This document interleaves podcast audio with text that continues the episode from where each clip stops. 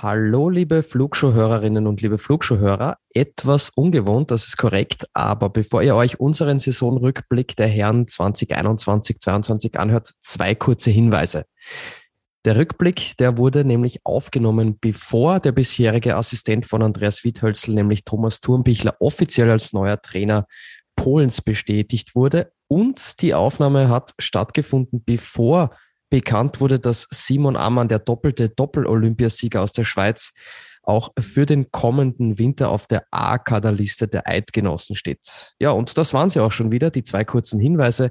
Und jetzt wünschen wir euch viel Spaß mit unserem Saisonrückblick der Herren.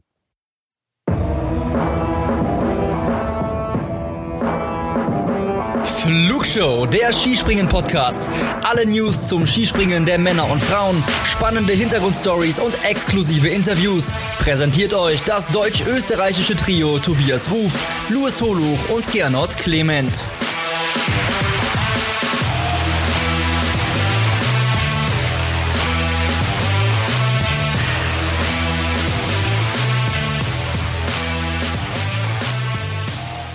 Ein letztes Mal sprechen wir explizit und ausführlich über die Saison 2021-22 im Skispringen. Wir verteilen wie jedes Jahr am Ende der Saison unsere beliebten Flugshow Awards, haben natürlich Fragen von euch da draußen bekommen und wollen unser Tippspiel auflösen. Wer hatte vor der Saison den besten Riecher? Hi, herzlich willkommen zur, ja, letzten Folge der Saison 2021-22 von der Flugshow. Mein Name ist Tobias Ruf und ja, wie soll es anders sein? Zum Saisonabschluss sind natürlich alle drei Flugshow-Jungs hier für euch versammelt. So, ich bin Tobias Ruf, habe ich euch schon gesagt. Ich führe durch diese Awardshow und ja, mit ihm jede Woche über Skispringen sprechen zu dürfen. Das macht was mit mir. Hinter seinem Wissen, da stecken weit mehr als nur 9,5 Meter aus Hinzenbach. Die Analysen gehen nicht nur in eine Richtung, seine Seite, die hat immer mindestens zwei Medaillen. Er ist konstanter als der Konsti. In der Anzahl an Folgen hat er Gernot und mir in dieser Saison ganz klar die Spitzenposition weggeschnappt. Shampoo für deine Auftritte in dieser Saison, auch wenn mich ein zweischneidiger Schmerz überkommt, diese Saison hier mit dir beenden zu müssen. Danke und hallo, hier ist Louis Holoch. Ich grüße dich. Hallo, lieber Tobi. Äh, ja, jetzt weiß ich gar nicht, was ich noch groß sagen soll. Du hast ja alles abgedeckt. Also in diesem Sinne, fliegt soweit es geht. Bis zum nächsten Mal. Eigentlich können wir Schluss machen an der Stelle, oder? Ja, also die Checkliste, die ich in der letzten Folge gefordert hatte, hast du offenbar in der Zwischenzeit äh, gemacht. Sehr gut. Vorbildlich umgesetzt. So, wir sind aber nicht nur zu zweit, denn wie gesagt, zum Saisonabschluss darf er natürlich auch nicht fehlen. Er wollte schnappen und er hat geschnappt. Hier ist das Skisprung-Krokodil. Musik bitte.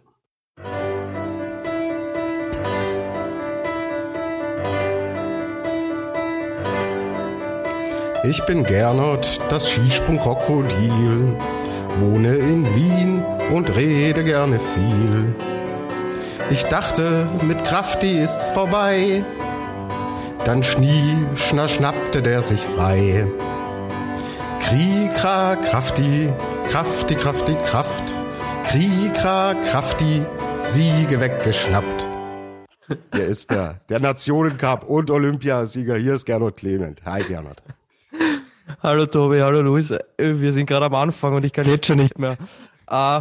Tobi, nur ähm, bitte jetzt, schön, dass du durch die Awardshow führst, aber bitte keine geschmacklosen Jokes, weil sonst hagelt's Ohrfeigen heutzutage, gell? Also äh, bitte aufpassen. Ich, ich habe die Gerti schon vor die Tür gesetzt, ja, der Wachhund ist bereit. So, Gernot, er, äh, ihr merkt es an der Reaktion, er wusste nichts von dieser kleinen musikalischen Einlage und ja, da sind wir. Und äh, wir drei sprechen jetzt über das, was uns bewegt hat in dieser Saison. Wir haben für euch vier Kategorien zusammengestellt. Und zwar sprechen wir über den Moment der Saison, wir sprechen über die Enttäuschung der Saison, wir sprechen über die Überraschung der Saison und am Ende gibt's von jedem von uns den Adler der Saison. Bevor wir reingehen in die Awards, wie hat euch die Saison gefallen? Luis, du darfst den Anfang machen. Gute Saison, mittelprächtig, eher enttäuscht, was bleibt zurück von dieser, von diesem langen Skispringen Winter? Äh, gut, ich habe mir natürlich jetzt seit Saisonende da sehr viele Gedanken drüber gemacht und muss leider sagen, dass mich die Saison nicht so mitgerissen hat wie die letzte tatsächlich. Also mir gab es schlichtweg zu viele Nebengeräusche. Ähm, wir haben zu selten, finde ich, nur über das rein Sportliche gesprochen, sondern auch über viele Randthemen. Und das ist was, was mich als Sportjournalist dann doch irgendwo ein bisschen stört. Und die schönen Momente konnten das leider aus meiner Sicht nicht so ganz aufwiegen. Kannst du es spezifizieren? Also Corona ist sicherlich ein Thema. Wir sprechen über Material, wir sprechen, denke ich, über viel Geldgeschiebe. Was, was genau meinst du? Äh, damit müsste ich jetzt schon die Enttäuschung der Saison für mich vorweggreifen. Wäre das schon zu früh? Es wäre zu früh. Gut, dann okay. hebt man das für später auf und können es da im Endeffekt nochmal mit äh, einbauen. Also Luis war jetzt nicht so ganz begeistert von dieser Saison. Gernot, wie ging es dir? Ich würde es nicht ganz so negativ beschreiben, wobei ich gleichzeitig auch dazu sagen muss, dass der Luis ja ähm, immer hautnah mit dabei ist. Äh, ich habe jetzt auch beruflich bedingt jetzt nicht jedes Springen so im Detail verfolgen können, deswegen ähm, verstehe ich das schon, dass der Louis da einfach eine noch fundiertere Meinung zu, dem, zu der ganzen Saison hat. Ich muss ganz ehrlich sagen, mir hat die Saison schon sehr gut gefallen, wenn man es jetzt auch vergleicht äh, mit der vergangenen. Es sind wieder Zuschauer nach und nach zurückgekommen, was finde ich, was man sehr positiv herausstreichen kann. Ähm, es gab wieder viele Highlights. Im letzten Jahr war es die nordische Ski-WM, in diesem Jahr war es Olympia. Das heißt, uns wurde viel geboten, es waren sehr viele Wettkämpfe, äh, viele verschiedene Sieger, ein spannendes Duell und um den Gesamtweltcup bis zum Schluss. Dazu ähm, der Nationencup-Sieg für Österreich, das erste Mal seit acht Jahren, was mich natürlich sehr glücklich macht.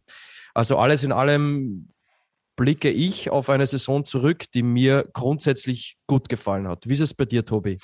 Ja, äh, was mir sehr gut gefallen hast, du hast es ganz kurz angerissen, diese, diese Ausgeglichenheit, dass wir unheimlich viele verschiedene Sieger gesehen haben und dass wir im Endeffekt nach einem Wochenende eigentlich nicht wissen konnten, wer wird das nächste Wochenende denn prägen. Ja, das finde ich natürlich sportlich immer sehr, sehr reizvoll, tut dem Sport unheimlich gut, auch wenn Mai mit Ryoyo Kobayashi jetzt einer am Ende dasteht, der fast alle gro äh, großen Töpfe abgegriffen hat, aber dass wir im Endeffekt dann auch selbst Samstag äh, auf Sonntag auf der gleichen Schanze da wirklich sehr viele Dynamiken gesehen haben. Wir haben äh, echt viele Athleten auch gesehen, die ihren ersten Weltcupsieg gefeiert haben oder zum ersten Mal auf dem Podest standen. Das macht einen Sport sehr, sehr attraktiv.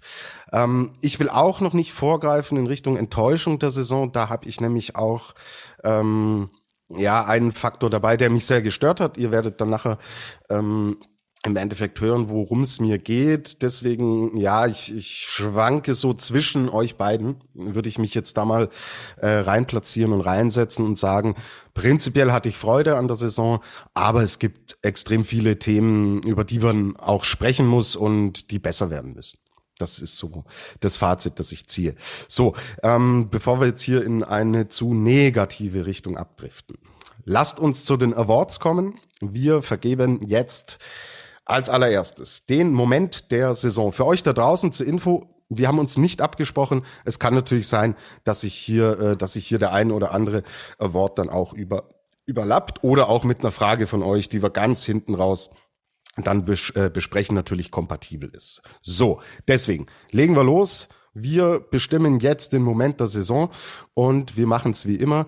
Diesmal fängt der Luis an, dann kommt der Gernot, dann komme ich und dann drehen wir die Geschichte im Rotationsverfahren einfach um. Luis, was war der Moment der Saison für Luis Holuch? Als Gernot einmal pünktlich zur Aufnahme kam, oder? Dann hätte es diesen Moment ja nie gegeben. ich bin, ich bin weg. Äh, Fliegst ich schicke euch, meinen, ich schicke euch meinen Moment der Saison dann per Sprachnachricht. Nee, wobei, dann wäre es ja tatsächlich heute gewesen. Weil heute. Äh, heute war ich zu spät, richtig? Ja, das stimmt. Äh, also mein Moment der Saison, um auf die eigentliche Frage zurückzukommen, äh, war für mich das Saisonfinale tatsächlich, weil es vielleicht ist es ein bisschen zu nostalgisch, aber es weckte irgendwie so Erinnerungen an die Zeit vor Corona. So ähm, gefühlte Normalität irgendwo, auch wenn es das natürlich immer noch nicht richtig war. Aber so rein von der Stimmung her, von den Bildern, die da erzeugt wurden ähm, und auch von den Leistungen, die wir da gesehen haben, war das für mich äh, eigentlich so der beste Wettkampf, den wir äh, gesehen haben, seitdem es unseren kleinen feinen Podcast gibt, äh, für mein Dafürhalten. Also es war echt hochklassig. Ähm, man hat die Springer auch machen lassen, endlich mal, was natürlich seinen Teil dazu beigetragen hat. Und deswegen, auch wenn mein erstes Fazit jetzt recht negativ klang, äh, muss ich doch sagen, genau dieser Wettkampf jetzt äh, am Sonntag in Planitza ähm, hat mich dazu bewogen, dass der Abschied in diese elendige Frühlingspause dann doch ein bisschen schwerer fiel, als ich vorher so geglaubt hätte. Mhm. Ja, war, war ein super Wettkampf. Wir hatten ja auch die, die Folge danach noch besprochen. Ähm, waren tolle Bilder, tolle Momente, die wir da gesehen haben. Gernot, welchen Moment der Saison hast du für dich denn ausgemacht? Ja, ich will noch ganz kurz einen Satz dazu sagen, was der äh, Luis als seinen Moment der Saison äh, bezeichnet, das im Planitzer. Ich war echt beeindruckt, Luis, wie du mir, ich glaube Mittwoch war es, diesen Stream geschickt hast vom slowenischen Fernsehen und dann klicke ich da drauf und sehe da zigtausende Fans am Feiern und habe zu dir gesagt, das, das fühlt sich an, als wäre das 2019, diese wieder so viele Fans eine Party feiern und, und ja, einfach den, den, den Skisprungsport wieder hochleben lassen können dürfen bei Sonnenschein. Das war schon, schon herrlich. So, zu meinem Moment der Saison. Es war der 6. Februar 2022 auf der Normalschanze in Zhangjiakou, dem Zhangjiakou National Ski Jumping Center. Er war nach dem ersten Durchgang Fünfter. Und als er oben gesessen ist auf dem Zitterbalken, habe ich mir gedacht, das könnte jetzt deine Karrierekrönung werden. Ja, er hat uns alle nicht enttäuscht. Er hat sich mit 36 Jahren wirklich gekrönt, sich und seine lange Karriere gekrönt. Die Rede ist von Manuel Fettner, er hat äh, für uns, für den ÖSV auf der Normalschanze im Einzel generell die, die, ja, die Kohlen aus dem Feuer geholt, hat die Silbermedaille geholt und ist vom fünften Platz nach dem ersten Durchgang noch ähm, zu Silber gesprungen, hat David Kubacki eindrucksvoll äh, die Silbermedaille weggeschnappt. David Kubacki ist ja, ist ja Dritter geworden. Und das war für mich einfach ein Wahnsinn, weil wenn man an, an Manuel Fettner denkt, seine, seine ganze Geschichte, wir haben ja schon des Öfteren drüber gesprochen, will ich jetzt nicht zu ausführlich besprechen, äh, aber war für mich der emotionalste Moment, mein Moment der Saison. Und noch dazu hat er für diesen zweiten Sprung äh, im zweiten Durchgang auch die besten Haltungsnoten im gesamten zweiten Durchgang bekommen. Das ähm, hat Investigativjournalist Gernot Clement nochmal recherchiert. Und deswegen, ja, für mich ganz klar der Moment der Saison. Man muss dann ja natürlich auch diese ganze olympische Geschichte noch weiter erzählen, äh, wenn wir da bei dem Thema jetzt aus österreichischer Sicht schon sind. Und Maye Fettner hat natürlich auch einen fetten Anteil daran, dass es wenige Tage später dann äh, die Goldmedaille in der Mannschaft gibt. Und ich meine, äh, mit diesen, mit diesen äh, olympischen Medaillen heimzufahren, die eine goldene, die andere äh, silbern, Ganz ehrlich, wenn man vor der Saison, wenn ich dich gefragt hätte, so, es war klar, fünf äh, Leute darf man nominieren und darf man mit nach Peking nehmen. Keiner von uns hätte Manuel Fettner in diese Mannschaft gesetzt. Und ich kann mich erinnern, wir haben in unserer Saisonvorschau, da habe ich mir auch nochmal die Notizen durchgelesen, was ich da so gesagt habe und was ich mir auch aufgeschrieben habe. Manuel Fettner hat als Saisonziel ausgerufen, er will konstant in die Top Ten springen. Das ist jetzt vielleicht nicht jedes Wochenende gelungen, äh, aber trotzdem hat er uns gezeigt, dass er, dass er an einem guten Tag in den Top Ten zu Hause ist. Also, dass er das schon schaffen kann. Und dementsprechend beeindruckt mich das sehr. Aber natürlich habe ich das so, habe ich das so nicht kommen sehen. Nee, ich glaube, äh, er wahrscheinlich selbst auch nicht. Und er hat sich dann natürlich auch so ein bisschen hinter Stefan Kraft, der auch m, einige Phasen der Saison sehr mit sich und seinem äh, System zu kämpfen hatte, ähm, war er einer von den Österreichern, die genau ähm, da auch wieder diese Ausgeglichenheit geschaffen haben, die letztendlich zum Sieg im Nationencup äh, führen. Also Jan Hörl hat seinen ersten Weltcup äh, gewonnen. Daniel Huber hat einen Weltcup Weltcupsieg geholt. Stefan Kraft war hinten raus, bärenstark. Manuel Fettner eben mit äh, dieser äh, ja neu gefundenen Stärke und auch äh, Konstanz, die er im Endeffekt umgesetzt hat. Ähm, man darf nicht vergessen, dass ein Michi Halberg ewig ausgefallen ist, dass ein Philipp Aschenwald leider echt arg im Formtief steckt und da so ein bisschen den Anschluss äh, scheinbar verloren hat. Und umso wichtiger war es dann im Endeffekt einen Manuel Fettner da mit im Team zu haben, weil wenn wir am Ende gesehen haben, wie knapp das war im Nationencup, da hat's mehr oder weniger jeden, jeden Punkt hat's da im Endeffekt gebraucht. So. Und ähm, deswegen ist Fettner auch so ein bisschen äh, das Gesicht eines einer österreichischen Mannschaft, die sich meiner Ansicht nach wirklich sehr positiv entwickelt hat. Ja, und wenn ich es jetzt auch richtig im Kopf habe, hat Österreich insgesamt vier Teamspringen gewonnen in dem Winter, wenn man Olympia mit dazu zählt. Und bei drei davon war auch Fettner mit dabei und hat halt das Team auch nie enttäuscht. Das, das muss, man, muss man schon auch sagen. Und weil du sagst, Tobi, Nationen Cup, 47 Punkte waren es. Also ich glaube, wenn mein Planitzer noch am Montag ge äh, gesp gesprungen hätte, dann puh, fürchte das, ich dann wäre sich's nicht ausgegangen. Ja, ja, aber ist egal. Ist jetzt, äh, ist jetzt, äh, ja, nicht der Rede wert. Eben, und Chancen waren genug da. Äh, wir werden nachher auch noch über den Kalender sprechen. Und am Ende, Mai, es muss einen Sieger geben und einen zweiten. Und ich glaube, die Slowenen werden nicht traurig aus dieser Saison und enttäuscht da rausgehen. Das kann ich mir nicht vorstellen. Und ja, Manuel Fettner definitiv eines der Gesichter. Er ist jetzt 36 Jahre alt. Gibt es denn Tendenzen? Mai, man könnte jetzt natürlich äh, diese ähm, Seite von zwei Medaillen aus her auf, äh, aufziehen. Ähm, aufhören, wenn es am schönsten ist oder Mai, jetzt ist er endlich äh, da, wo er, wo man natürlich als Spitzensportler hin will. Jetzt muss ich natürlich weitermachen. Ja, die Seite hat natürlich zwei Medaillen, ne? das ist eh klar. Mit 36 Jahren mit 36 Jahren ist es halt schwierig, äh, sich vor allem nach so einer Saison jetzt nochmal so zu motivieren. Und wir wissen ja, wie schnell es gehen kann im Skispringen. Aber was ich so von ihm gehört habe, ich habe mir zwei längere Interviews angehört, jetzt nach Planitzer. Aktuell ist die Motivation noch voll da. Aber er hat natürlich gesagt, er weiß nicht, was in einem Monat ist. Er wird jetzt dann einmal Urlaub machen, ähm, wird irgendwo ans Meer fliegen und wenn er, glaube ich, dann einmal in Ruhe reflektiert hat, das Ganze verarbeitet hat, ich glaube, dann werden erst die Gedanken so richtig reifen, äh, in welche Richtung es gehen soll. Aber ich glaube, dass der Manuel Fettner auch wirklich jetzt mit seinen 36 Jahren auch seine, seine Rolle gefunden hat, auch im Team. Also was ich auch so gehört habe vom Stefan Kraft, ist ja unglaublich wichtig für den Team Spirit. Und ich kann mir sehr gut vorstellen, dass er noch eine Saison dranhängt. Ich glaube, eine Saison wäre das Maximum. Und ich wünsche es mir auch, muss ich ganz ehrlich sagen.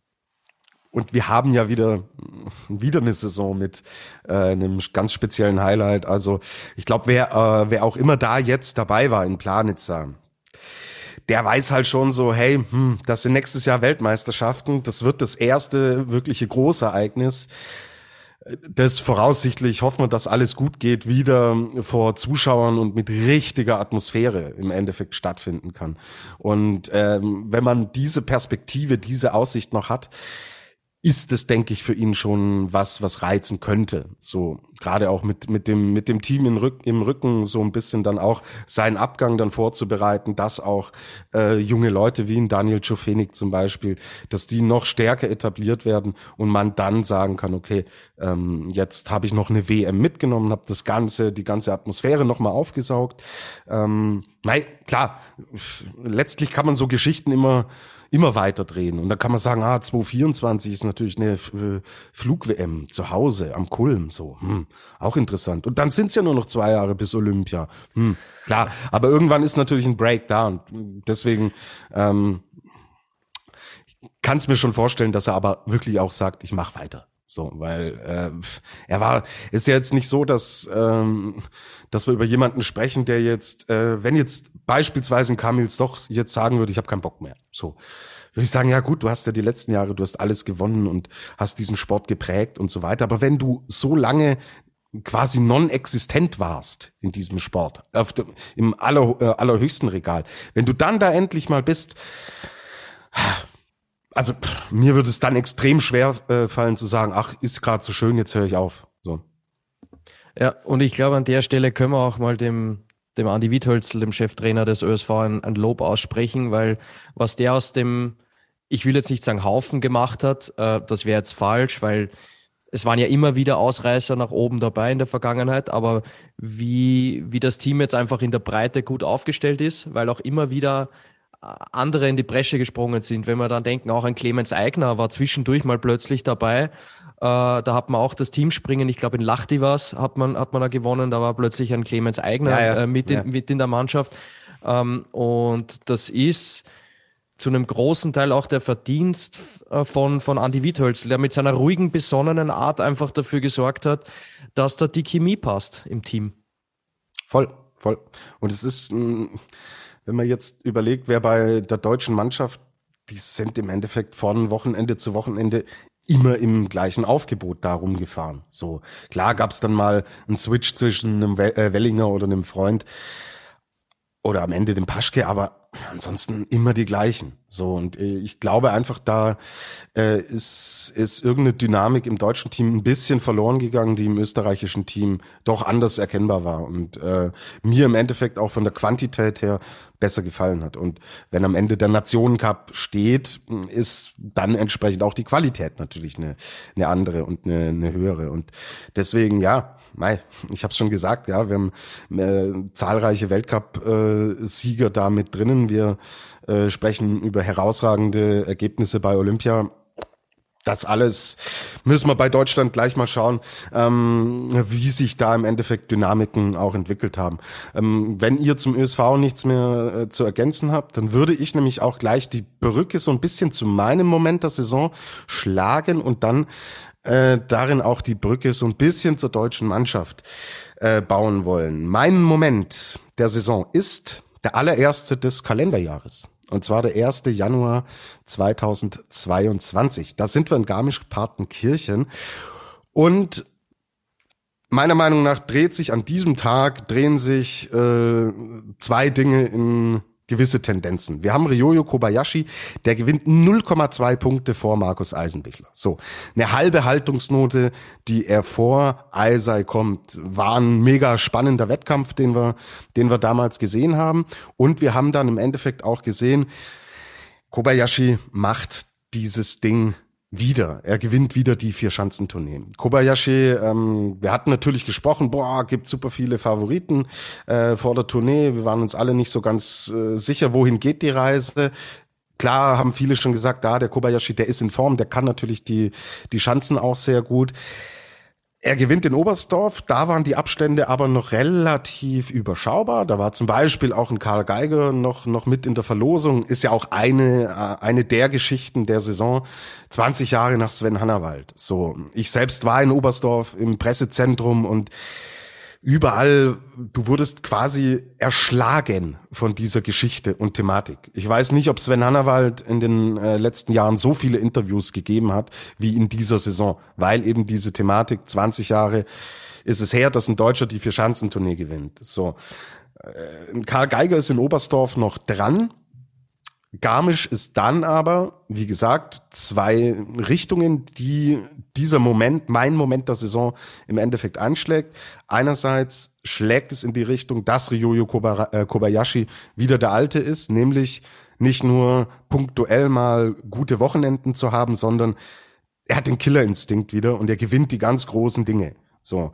Und er gewinnt ja nach diesem Ding in Garmisch nicht nur sehr souverän die Vier-Schanzentournee, er wird Olympiasieger von der Normalschanze, eben vor jenem äh, Manuel Fettner. Und er holt sich auch am Ende der Saison zum zweiten Mal die Gesamtwertung. Also hier schlägt ein, äh, das Pendel klar in Richtung Kobayashi aus. Und es ist auch so ein Zeitpunkt, finde ich, wo es bei der deutschen Mannschaft so langsam anfängt zu arbeiten. Die Jungs sind super gut reingestartet in die Saison und wurde hinten raus immer schwieriger. Und diesen Moment in Garmisch, klar, ich kann das natürlich jetzt nicht belegen, hey, an, an dem Tag äh, hat sich so im Endeffekt äh, das Blatt ein bisschen gewendet und so diese Selbstverständnis, äh, Selbstverständlichkeit, diese Lockerheit, dieses Befreite, was diese deutsche Mannschaft immer ausgestrahlt hat, ist genau an diesem Tag abhanden gekommen. Kann ich natürlich nicht belegen. Aber es ist für mich auch so ein Zeitpunkt, wo das Ding so umschlägt. Karl Geiger wird siebter, verliert 26 Punkte. Bringt schon sechs Punkte Rückstand aus Oberstdorf mit. Damit ist eigentlich fast schon klar, nee, es wird auch in diesem Jahr wieder nicht Karl Geiger, der, äh, der die Vier-Schanzentournee gewinnt. Markus Eisenbichler war zu diesem Zeitpunkt noch mit der stärkste Eisenbichler, den wir in dieser Saison gesehen haben. Es ging bei ihm danach punktuelle äh, äh, Weltcup-Springen oder oft nur äh, einen Sprung, den wir gesehen haben, mal ausgenommen. Aber auch ab dem Moment war so dieser Podiums-Dauergast Eisenbichler und so, der da auch um Siege und so mitspringt. Gefühlt war es, war es, an diesem Moment war es ja, hm, so die letzte große Chance für mich gewesen, dass er hier auch noch ein Weltcup-Springen gewinnt interpretiere ich, Luis, interpretiere ich da ein bisschen zu viel rein. Ähm, also der Moment macht für mich einerseits die Geschichten, die er schreibt und natürlich Neujahrsspringen für Schanzentournee 0,2 Punkte. Ist ja eine irre Geschichte schon an sich. Interpretiere ich zu viel rein in das, was sich um diesen Zeitraum herum entwickelt hat? Also ich würde erstmal voranstellen, dass diese 0,2 Punkte irgendwo so ein bisschen die Wahrnehmung verfälschen, weil wenn man ehrlich ist, ist Markus Eisenbichler an dem Tag viel zu gut benotet worden. Äh, das ist ja im Nachhinein auch ein riesiges Thema gewesen. Ähm, und auch für mich völlig zu Recht. Ich würde auch einen Bruch in der deutschen Saison ausmachen. Allerdings würde ich den ein bisschen später verorten äh, in der Gesamtsaison und zwar quasi erst mit Olympia. Mhm. Weil äh, wenn man sich die Ergebnisse danach anschaut, also bis Olympia, gerade auch das Wochenende in Titisee Neustadt, wie wir die deutsche Mannschaft da nochmal abgefeiert haben und natürlich auch völlig zu Recht. Und auch Willingen war ja noch sehr gut, da hat Karl Geiger ja auch sogar noch gewonnen. Aber bei Olympia fand ich irgendwie, hat sich das dann, ich will jetzt nicht sagen ins Negative gewendet, aber so dieses Selbstverständnis ist verloren gegangen. Sie haben sich alle wahnsinnig schwer getan auf der Normalschanze haben dann nochmal die Kräfte gebündelt, um äh, diese Teammedaille zu holen. Und das gleiche ja dann im Prinzip nach einer durchwachsenen Raw Air dann ja nochmal bei der Skiflug-WM, wo das Einzel auch gar nicht lief. Und danach war der Tank dann leer. Also dementsprechend würde ich den, diesen Bruch quasi einen Monat später verorten. Aber diese Dynamik, die du angesprochen hast, äh, die sehe ich genauso. Und ähm, weil du eben von diesem äh, von dieser Durchmischung bei den Österreichern gesprochen hast und das auch ins Verhältnis zur deutschen Mannschaft gesetzt hast.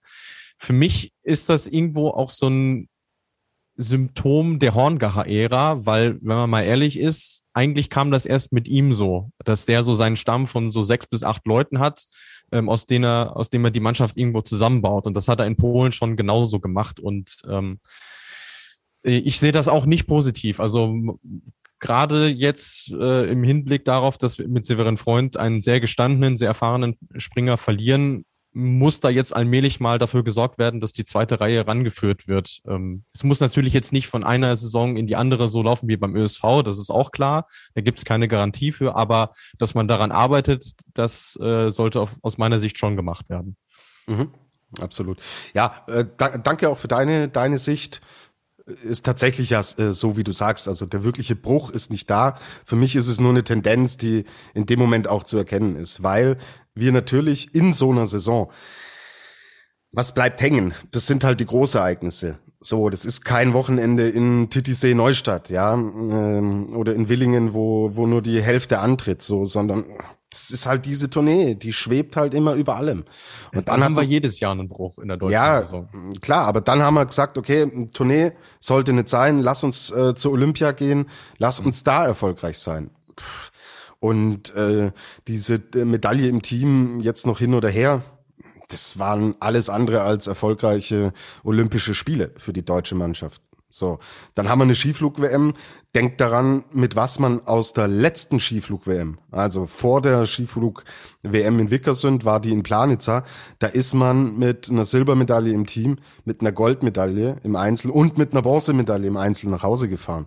Und wenn man sieht, wo man herkommt und wo man in dieser Saison am Ende gelandet ist, boah, schwierig. Und ähm, von meinem Gefühl nach ging 2022 immer mehr der Saft raus. Ähm, man hat äh, punktuell, wie du sagst, noch Kräfte bündeln können, aber ich fand es schon auffällig und ähm, muss ehrlich sein, auch wenn natürlich ein zweiter Platz jetzt von Karl Geiger im Gesamtweltcup ein, ein super Ergebnis ist, ja, will das auch nicht kleiner reden, ähm, als es ist, aber so ganz zufrieden bin ich mit dieser Saison, bin ich es tatsächlich nicht. Auch weil ähm, wir viel zu wenig das, was Österreich hatte, das, was Slowenien hat, äh, dass wir, dass du zwei, drei heiße Eisen im Feuer hast, die um Siege mitspringen können. Und für mich gefühlt war es immer nur so, boah, bringt's Geiger runter oder bringt das nicht runter?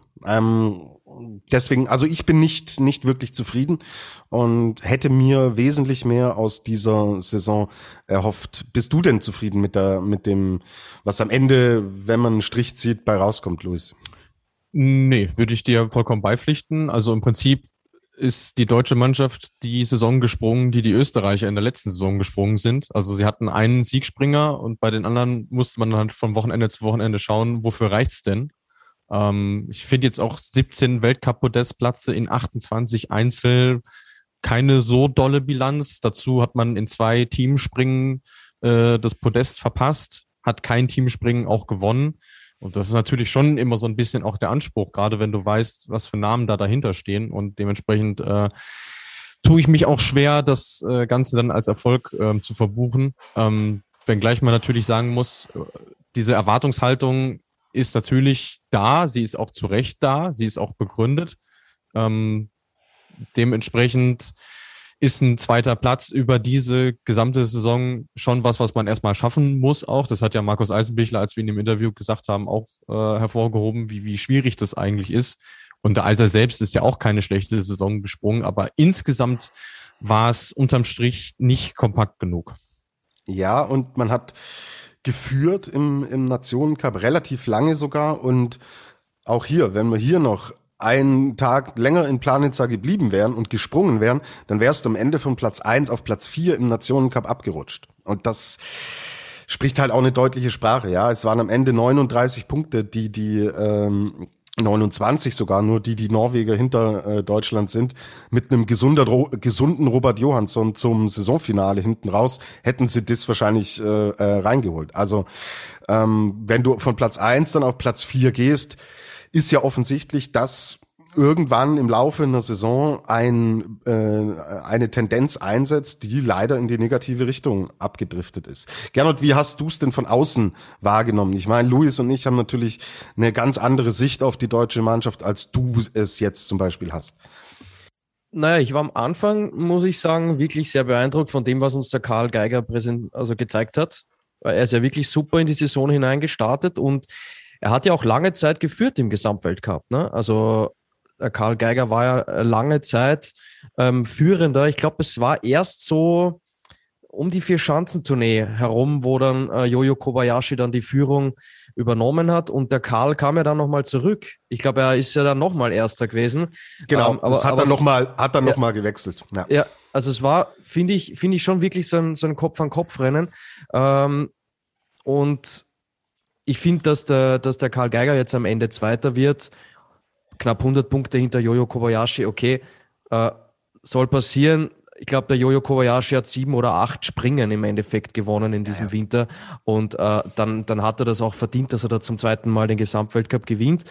Ähm, ich muss aber auch sagen, am Anfang war ich sehr äh, begeistert auch von Stefan Laie, wie der äh, reingestartet ist in die Saison. Das war auch, finde ich, ein bisschen vergleichbar mit Kilian Payer auf Seiten der, der Schweizer, der ja auch äh, super reingefunden hat, aber auch bei beiden hat es irgendwann dann so einen Knacks gegeben.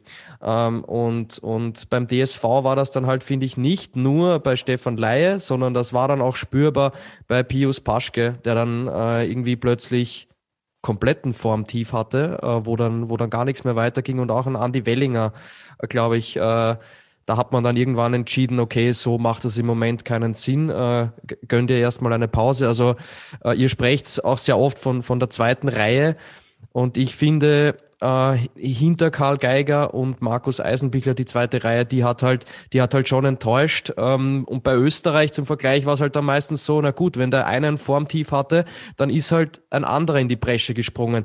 Daniel Huber zum Beispiel, der hat in, im wunderschönen Pongau seinen ersten Weltcupsieg gefeiert, war aber nur punktuell richtig gut in dieser Saison. Und genauso Jan Hörl war am Anfang ist insgesamt ähm, neben Stefan Graf der beste ÖSV-Adler im Gesamtweltcup, aber auch er war am Anfang richtig gut. Und gegen Ende hin ist ihm dann, finde ich, auch ein bisschen die Luft ausgegangen. Aber es waren dann gleichzeitig immer andere da, äh, die dann Topleistungen abgerufen haben. Und das hat mir, finde ich, beim, beim DSV in der gesamten Saison über, über gefehlt. Da, da äh, ist einfach zu viel Last auf den Schultern von, von Karl Geiger. Total. Ähm, ich finde es tatsächlich auch, also, nein, ich kann Stefan Horngachers An Ansatz schon irgendwie verstehen. Er hat sein Team und mit diesem Team wird gearbeitet, so. Es nimmt dir aber tatsächlich auch die Chancen und die Optionen, dass äh, man solche Leute auch heranführt, die eigentlich in der zweiten Reihe sind und die sich im Endeffekt hier kaum entwickeln können. Also wenn wir drüber sprechen, ähm, dass zum Beispiel Martin Hamann letzte Saison mit wahnsinnig hohen Erwartungen, die wir auch an ihn hatten und der uns auch oft gezeigt hat, was er für ein Potenzial hat, dass der so gar keine Rolle mehr spielt. Das ist ein David Siegel, der bis vor bis vor einigen Jahren vor seiner Verletzung ähm, auf dem Weg war, wirklich in sich in, in die Weltspitze reinzuspringen, spielt keine Rolle mehr. Und Justin Lissow zeigt uns wirklich punktuell sehr gute Momente, auch im Weltcup. Der wird nicht mitgenommen. So. Und stattdessen nimmt man im Endeffekt immer die immer, immer, immer gleichen Leute mit, bei denen man natürlich auch in Statements hört und merkt, da ist die Luft komplett draußen. So. Also wer sich Planitzer angeschaut hat und wenn von fünf deutschen Springern nur zwei ins Finale kommen. Ja, sorry, dann ist halt hier, dann muss ich halt auch sagen, okay, ähm, ich, äh, ich nehme, ich muss ein bisschen rotieren und ich muss hier an einigen Stellen einfach ein bisschen austauschen. So. Und auch Leute vielleicht mal rausnehmen. Wie gut hat's einem Andy Wellinger zum Beispiel getan? Ähm, klar wäre der gerne zu Olympia gefahren, aber letztlich ist er mit der Einzige, der nach Olympia stärker war als vor Olympia. So. Und ähm, es wäre für mich tatsächlich auch echt mal ein Punkt äh, gewesen, an dem ich sage, dieser Kalender ist so vollgepackt und äh, das ist natürlich mental auch so eine Riesenbelastung, weil man immer auch äh, mit, mit dieses Coronavirus ja immer mitschwebt und man sich immer denkt, oh Gott, bitte, ich, ich kann mich nicht infizieren, weil Highlight XY steht schon wieder an. Dass es mental natürlich auch was mit einem macht, so ist ja auch klar.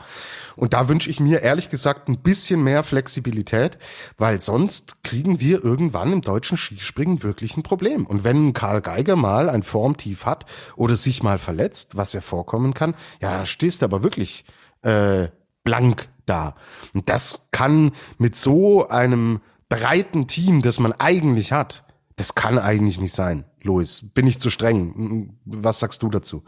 Nee, bist du nicht. Ich verstehe auch nicht, woher jetzt in den letzten Jahren so die Tendenz gekommen ist, dass man tatsächlich alles wirklich mitspringt, äh, was es an Wettkämpfen so gibt im, im Weltcup, weil mei, es ist noch nicht so lange her, dass du äh, regelmäßig irgendwelche Springer entschuldigt hast, die mal ein Wochenende ausgelassen haben, ähm, weil es einfach nicht, äh, entweder hat es ihnen nicht in die Saisonplanung gepasst oder sie haben gesagt, ich fühle mich auf der Schanze sowieso nicht wohl, also was soll ich da?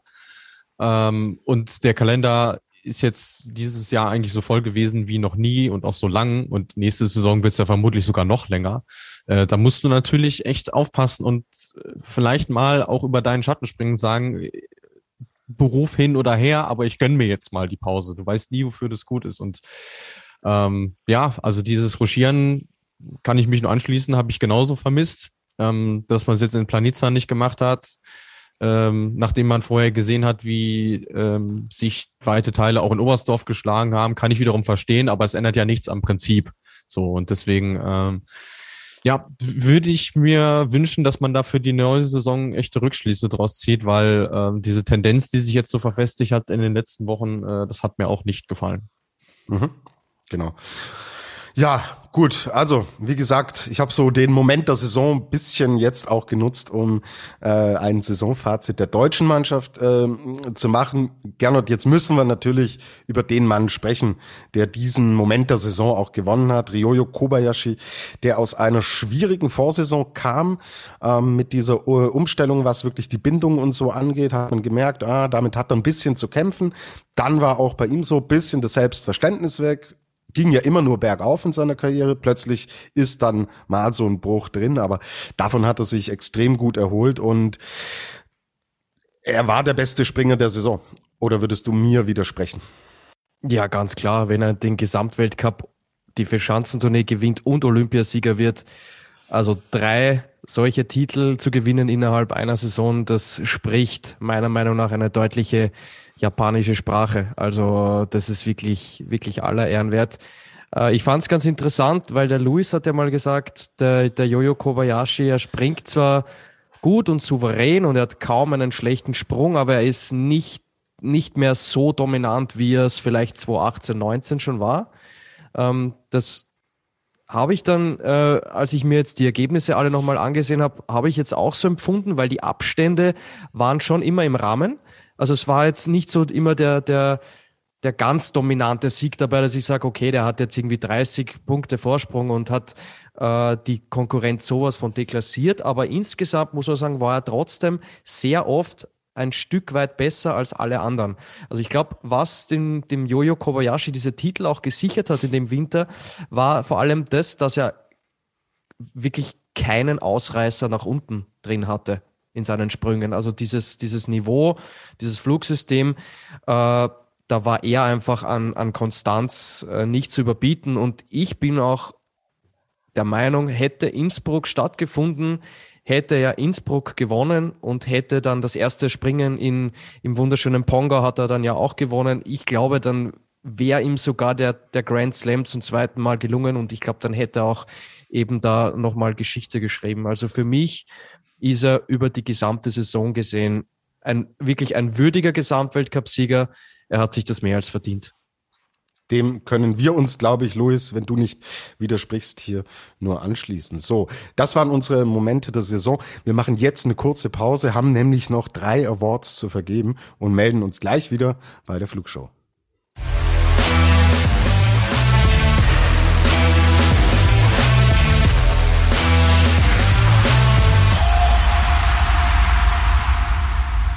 Wir sind zurück in der Award Show bei der Flugshow und ja, jetzt haben wir natürlich noch drei Awards zu vergeben und ja, es war gerade äh, ging's äh, hat schon leicht so ein bisschen, als wir über die deutsche Mannschaft gesprochen haben, hat's leicht ins Negative abgedriftet. Wir bleiben negativ und vergeben jetzt den Award die Enttäuschung der Saison.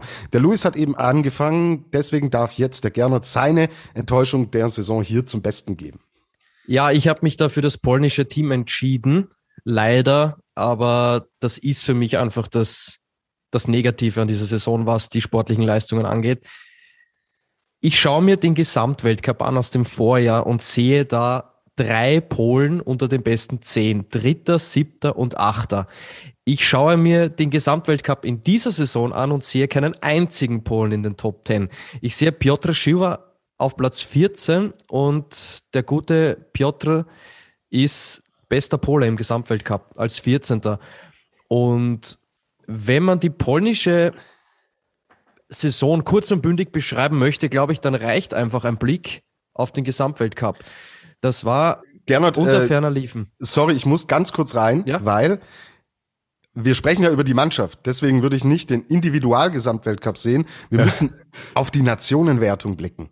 Und das ist ja frappierend. Da sehen wir im letzten Jahr die Polen auf dem zweiten Platz mit 4.738 Punkten. Und wir sehen die Polen in dieser Saison auf dem sechsten Platz mit 2.321. Die haben ja. sich hal halbiert. Immerhin noch vor der Schweiz. Also ein, Teil, ein Teilerfolg. Ja.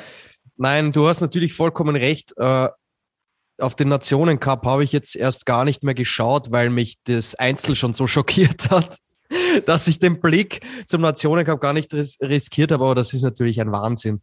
3000, mehr als 3400 Punkte weniger als Österreich und, und äh, Slowenien. Also das ist ein, eine, eine Nation, die im letzten Jahr zwischendurch dominiert hat, das Geschehen, wo wir uns gefragt haben, ja, was, was kommt da noch?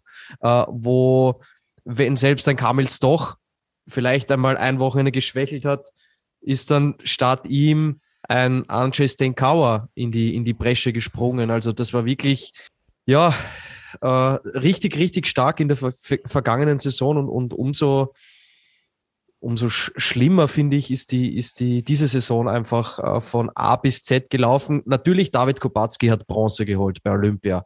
Aber schau dir die Teamspringen an. Schau dir, äh, wenn ich es jetzt richtig im Kopf habe, Luis, korrigiere mich, aber ich glaube, die polnische Mannschaft war bei keinem einzigen Teamspringen unter den ersten zwei zumindest. Boah, das ist halt nicht der Anspruch für, für, für eine Nation, wo dieser Sport einfach, zumindest bei den Herren, muss man ja auch ganz klar sagen, so eine, so eine Riesenbedeutung hat. Und deswegen muss ich sagen, für mich ist das polnische Team die Enttäuschung der Saison. Äh, auch, auch bei der Vierschanzentournee war Piotr Schiwa mit Platz 15 bester Pole. Das ist auch verheerend, verheerend gelaufen. Letztes Jahr bei der Vierschanzentournee haben wir, glaube ich, zu 70 Prozent über die starke Leistung der Polen gesprochen. Und ich hoffe, dass sich da was tut. Jetzt auch möglicherweise mit einem neuen Cheftrainer. Wir wissen es ja noch nicht, noch nicht, ob das wirklich äh, fix ist. Der polnische Verband hat es ja noch nicht bestätigt. Es sieht danach aus, dass es äh, Thomas Thurnbichler wird, der bisherige Assistent von, von Andreas Wiethölzel, äh, von dem, glaube ich, viele im Skisprung-Zirkus eine, eine sehr hohe Meinung haben. Äh, der junge Mann ist ja auch erst 32 und wenn man ihm dann so einen Cheftrainerposten zutraut, ja, dann, dann muss der auch einiges, einiges drauf haben. Was, was hast du denn für, von ihm für einen Eindruck, wenn wir jetzt schon bei dieser aktuellen Thematik sind? Du als Österreicher bekommst ihn natürlich auch wesentlich mehr mit, als es wir in Deutschland jetzt bekommen.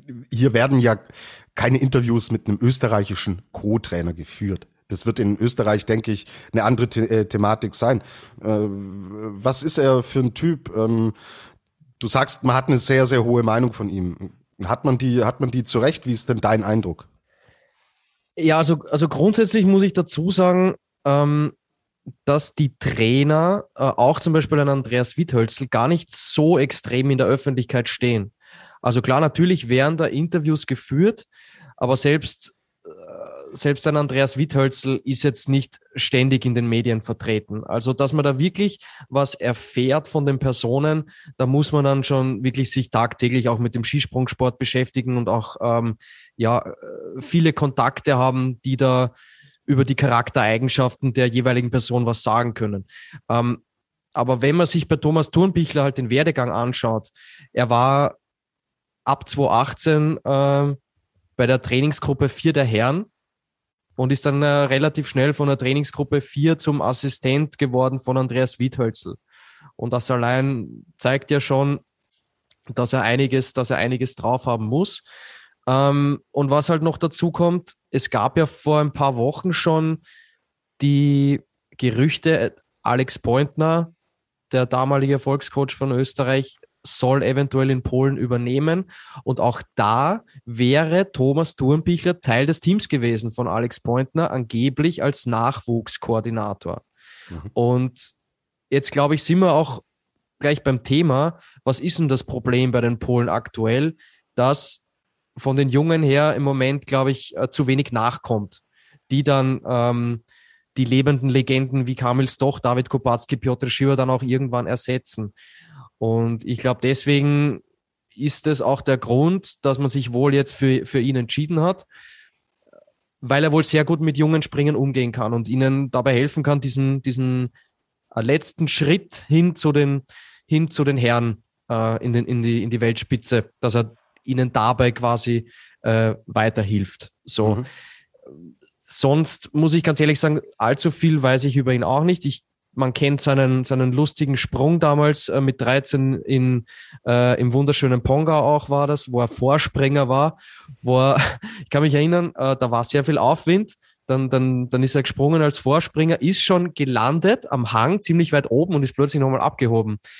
Und ähm, aber ja, sonst all, allzu viel, allzu viel weiß ich jetzt nicht über ihn. Es ist natürlich so, angeblich laut Mario Stecher, ÖSV, war man sich einig, dass die Zusammenarbeit weitergeht. Ähm, aber klar, ich glaube, wenn dann der polnische Verband anruft und sagt, du pass auf, wir wollen dich als Cheftrainer und du hast als 32-Jähriger die Chance, so einen Verband äh, zu übernehmen und, und, und ähm, ist ja wirklich eine Herkulesaufgabe, aber eine sehr, sehr spannende Aufgabe. Und ich glaube, Handschlagqualität schön und gut. Wenn dann diese Chance kommt, dann kann man da schwer Nein sagen, weil wer weiß, ob diese Chance irgendwann nochmal kommt. Absolut. Und ähm, ja, was, was soll man jetzt von ihm auch ein großes Bild zeichnen? Wenn es die erste Cheftrainerposition ist, ist es die erste. So, also äh, du kannst, du kannst ja, kannst ja, hast ja keine äh, Bemessungsgrundlage, auf der du arbeitest. Ja, ich, ähm, ich sage das Einzige, was, was sein könnte, zum Beispiel, wenn ich selbst Springer gewesen wäre und mit ihm zusammengearbeitet hätte oder so, dann könnte ich sagen, okay, er arbeitet so und so und er kann das und das. Ähm, ist aber so nicht der Fall, aber wenn man sich seine, äh, seinen Werdegang ansieht, dann gehe ich schon davon aus, dass er wohl sehr, sehr viel Fachwissen mitbringt. Und wenn man die enttäuschten Reaktionen aus dem österreichischen Verband sieht, merkt man ja auch, da verliert man wen Gutes. So, wenn man, äh, wenn jemand abgeworben wird und man sagt, ja, bitteschön, ja, nimmt, nimmt, nimmt ihn mit, werdet glücklich ist es kein so gutes Zeugnis, ja. Aber wenn man versucht, um jemanden zu kämpfen und sagen, ja, wir haben mit dem geplant und so weiter, dann muss der ja ein wichtiger, wichtiger Baustein sein in dieser, in dieser gesamten Mannschaft. Ja, absolut. Vor allem, äh, es ist ja jetzt auch nicht so, dass er quasi, wenn man das jetzt mit, mit, mit dem Fußball vergleicht, dass quasi er Co-Trainer bei Bayern München ist und dann will ihn Arminia Bielefeld als Cheftrainer haben, sondern es ist dann schon irgendwo auch äh, Borussia Dortmund, die ihn dann zum Chef machen wollen. Wenn man das mal, ich weiß, hört sich jetzt vielleicht ein bisschen blöd an, aber ähm, wenn man über, wir sind da schon im obersten Regal und, und, und es soll dann seine Aufgabe sein, die Polen wieder ins oberste Regal zu führen auf lange Sicht. Du weißt, mit den Regalen, da äh, rennst du bei mir offene Türen ein. Okay, äh, spannende Geschichte. Also ganz, ganz offiziell ist die Geschichte noch nicht. Die FIS hat's kommuniziert, der polnische Verband hat's noch nicht bestätigt. Aber wir gehen jetzt mal davon aus, dass es stattfindet, wollen da jetzt aber im Endeffekt auch nicht zu weit in die Zukunft schauen. Wir sind hier bei einem Saisonrückblick und äh, Luis, ich glaube, Thema Enttäuschung, dass wir da an den Polen nicht herumkommen, ist offensichtlich anhand der Zahlen. Gibt es denn äh, weitere Faktoren? Äh, Gernot hat ja schon angesprochen, es fehlt natürlich auch so ein bisschen der Unterbau, das was nachkommt, aber ähm, Mai, wir haben natürlich trotzdem die, die, äh, die guten alten Erfolgreichen, die letztes Jahr noch so stark vertreten waren. Warum, was sind denn mit Faktoren, die wir ausmachen können, warum es in Polen überhaupt nicht gelaufen ist in dieser Saison? Äh, also ich finde die Thematik wahnsinnig komplex. Ähm, ich glaube, dass du auch bei jedem unterschiedliche Gründe ausmachen kannst. Also ich meine, für Kamils doch lief ja auch die Saisonvorbereitung nicht so wirklich ideal, hat auch immer mal wieder mit gesundheitlichen Problemen zu kämpfen gehabt, vor allem was seinen Knöchel angeht, was ja für einen Skispringer schon eine sehr sensible und wichtige Stelle in seinem Sprungsystem auch ist. Ähm, und dann hattest du aber auch nie so das Gefühl, bei denen ist ein Selbstverständnis vorhanden. So, bei denen gibt's automatisierte Abläufe, die sie auf jede Chance übertragen können und zu einem gewissen Grad funktioniert es irgendwie. Also es lief einfach nie ein Sprung äh, wie der andere. Und äh, was jetzt auch immer noch mehr offensichtlich wird, auch nicht nur durch Medienberichte, auch sondern durch Aussagen der, der Springer, ist, dass die intern einfach irrsinnig viele Probleme haben. Also Konflikte, äh, der spricht nicht mit dem, der kann nicht mit dem, die beiden meiden sich am liebsten und dann führt das sogar so weit, dass äh, der Boss des Ganzen, also der Sportdirektor Adam Mawisch, nach dem ersten Tag in Planica abreist. So, und dann fragst du dich, was ist da eigentlich los? Und ähm, es hatte so leichte äh, Slowenien 2020 Vibes.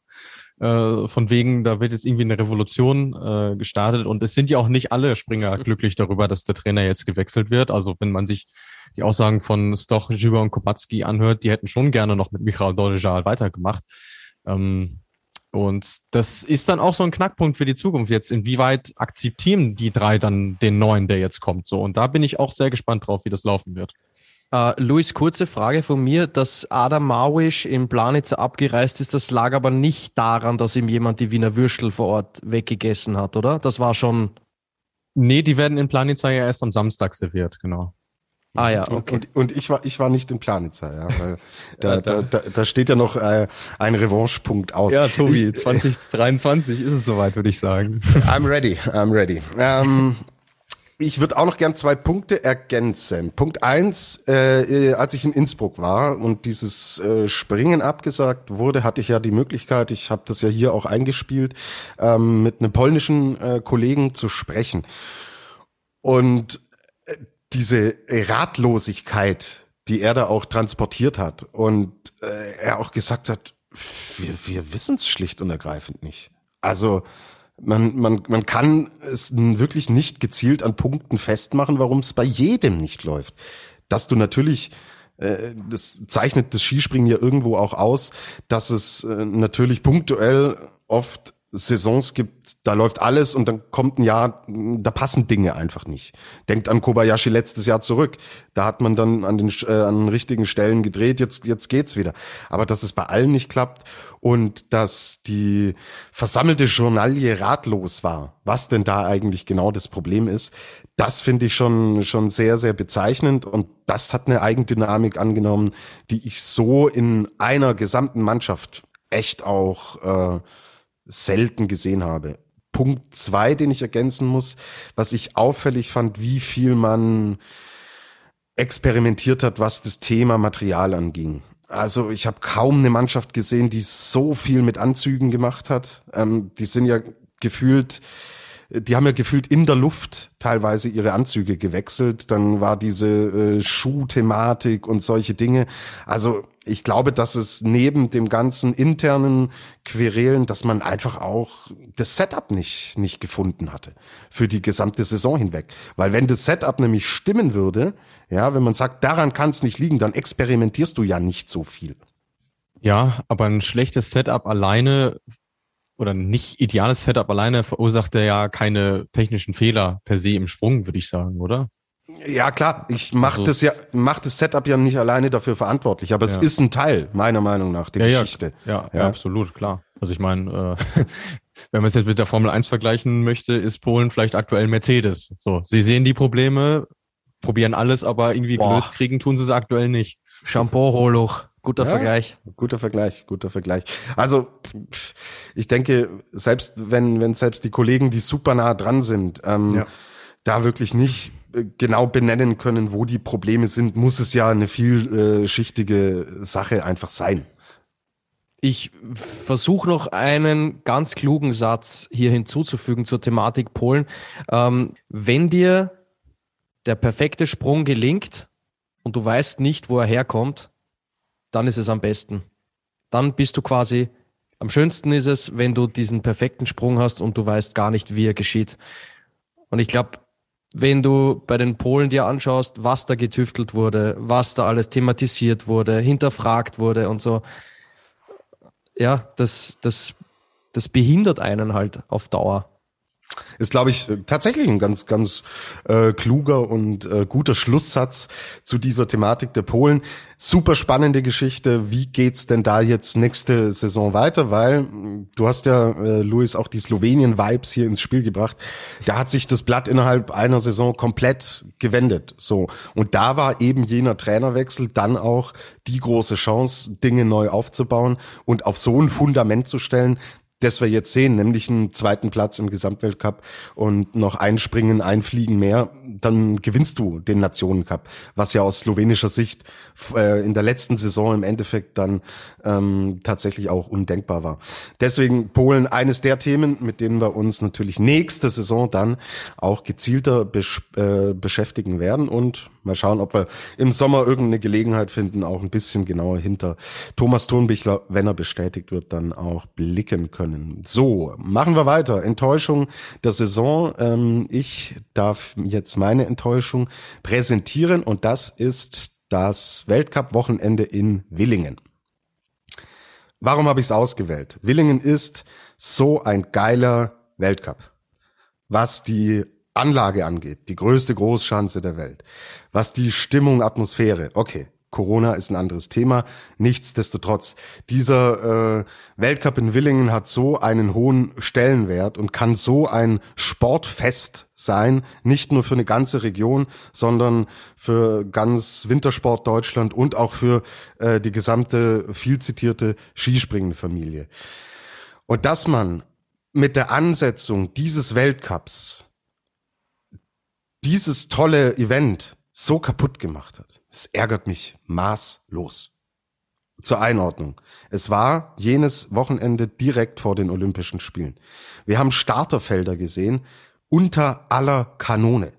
So, die Sportler haben gesagt, ich gehe hier kein Risiko mehr ein, ich fahre da nicht hin, weil wenn ich hinfahre, könnte ich mich infizieren und könnte Olympia verpassen. Fragt bei Marita Kramer nach. Dann kommt dieses Wochenende und am Sonntag kommt die Meldung, ich drifte jetzt ab zum Damenskispringen. Ja, Sarah Marita Kramer ist positiv auf Corona und darf nicht zu den Olympischen Spielen fahren. In einem Starterfeld von, wie viel waren es? 27. Ja. Und bei den Herren waren es wie viel? Ich weiß es gar nicht mehr. Aber 47 oder so. Ja, 47. Du, du musstest nicht mal eine Qualifikation ansetzen, weil zu wenig Leute da waren.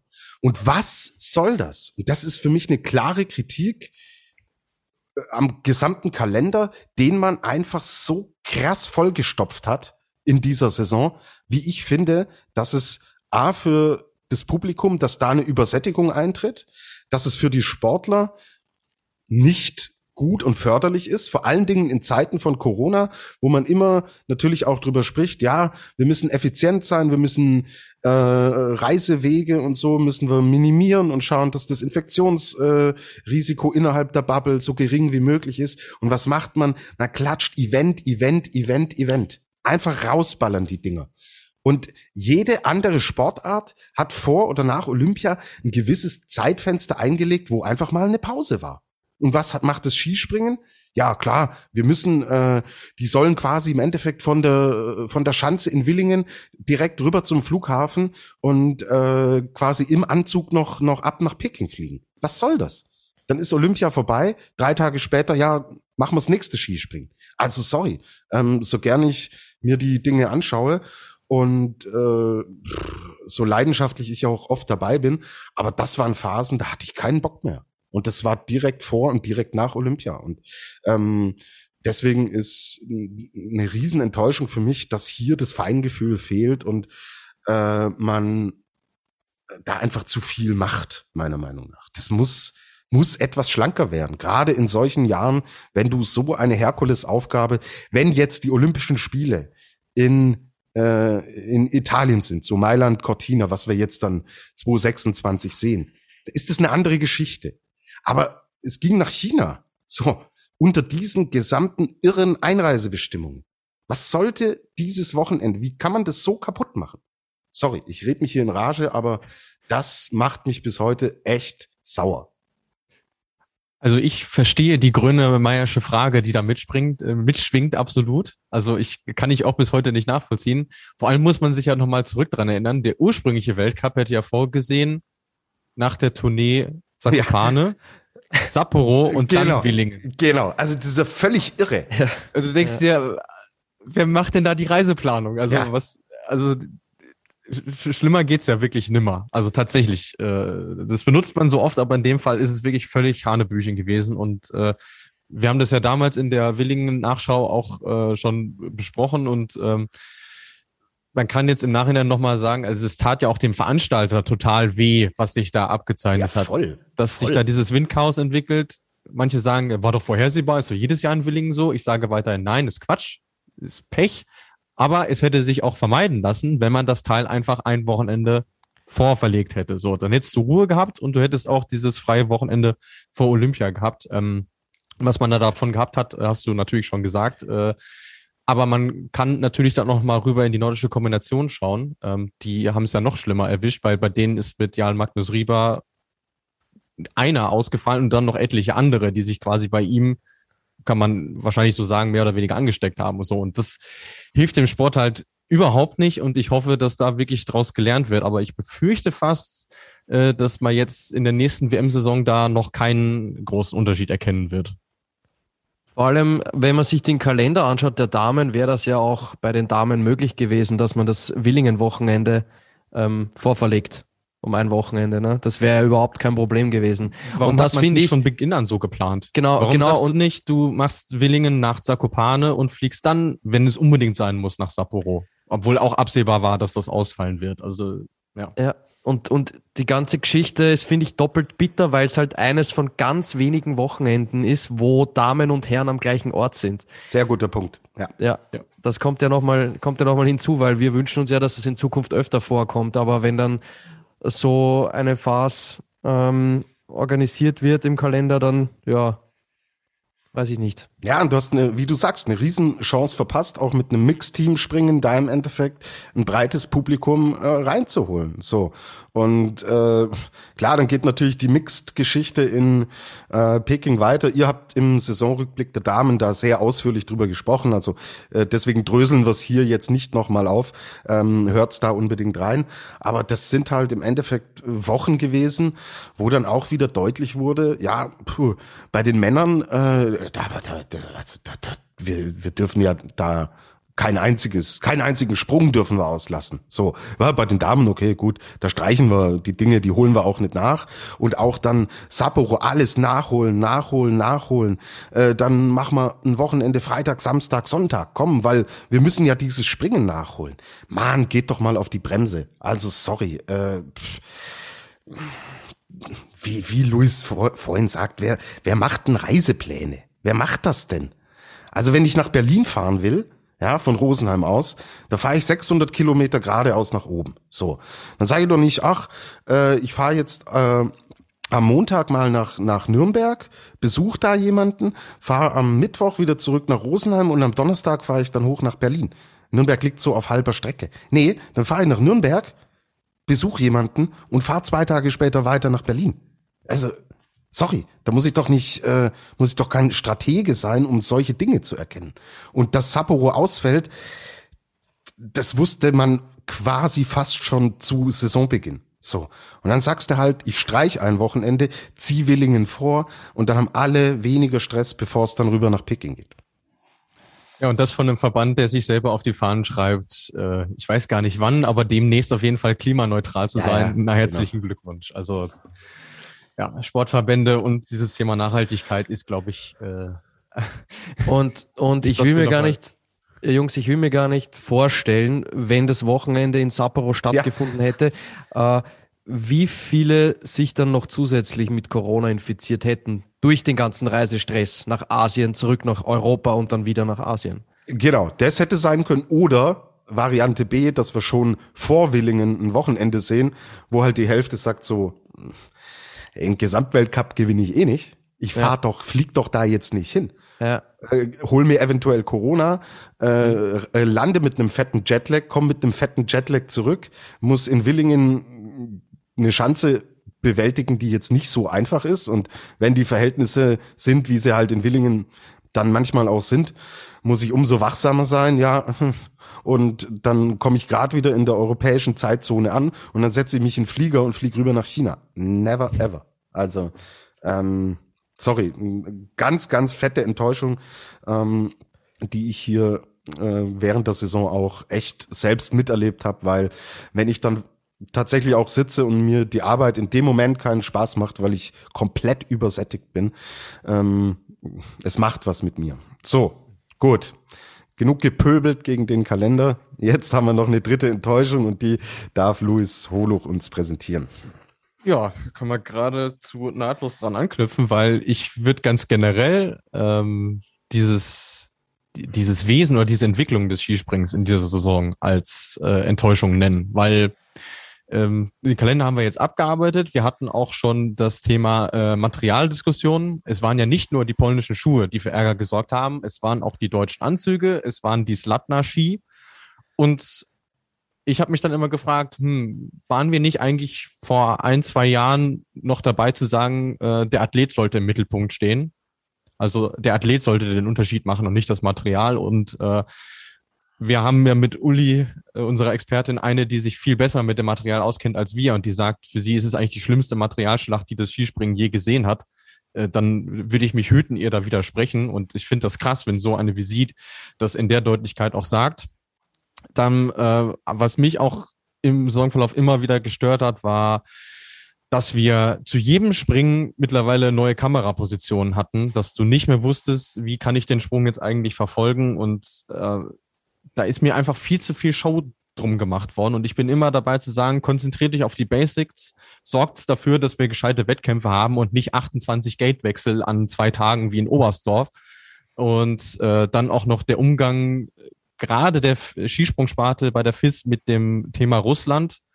ist mir auch sehr sauer aufgestoßen, dass man sich da, dass man da nichts äh, wirklich unternommen hat und weiterhin von russischen Freunden gesprochen hat, die sehr deutlich provoziert haben. Das ging mir auch zu weit. Und ähm, dann hatten wir noch das Thema Skiflug-WM, wo jemand gewinnt. Ich will die Leistung gar nicht schmälern, der aber fast 30 Meter kürzer fliegt als der zweite und du dann wirklich an die Grenzen deines Verständnisses kommst und äh, ja, um diesen Rant äh, noch abzuschließen, sage ich jetzt, ähm, ich freue mich auf den Tag, wo wir endlich wieder nur über grandiosen Sport reden und nicht über das Drumherum. Ja, sehr, sehr äh, gute Zusammenfassung. Super äh, herausgearbeitet, die Punkte. Es sind super viele äh, Neben- und Störgeräusche. Ist für einen Podcast zum Diskutieren natürlich wunderbar, aber äh, es ist nicht, es ist nicht dienlich dem ganzen Sport und ähm, ja, wir werden ein genaues Auge drauf haben, versprechen wir euch, weil ähm, da extrem viele Missstände da sind, die sich in sehr, sehr viele Bereiche ziehen. Und das so. Ding ist ja auch, ja. Äh, als allerletztes noch dazu, wir merken ja an den Zuschriften, die wir von unseren Hörern bekommen, mhm. dass es hauptsächlich um solche Themen geht, die ja. für Fans von draußen manchmal auch gar nicht verständlich sind. Und da hat der Sport auch ein weiteres riesengroßes Problem, finde ich. Absolut, absolut. Gut, okay. Jetzt genug gehatet, lasst uns wieder ins Positive abdriften und wir sprechen jetzt über die Überraschung der Saison.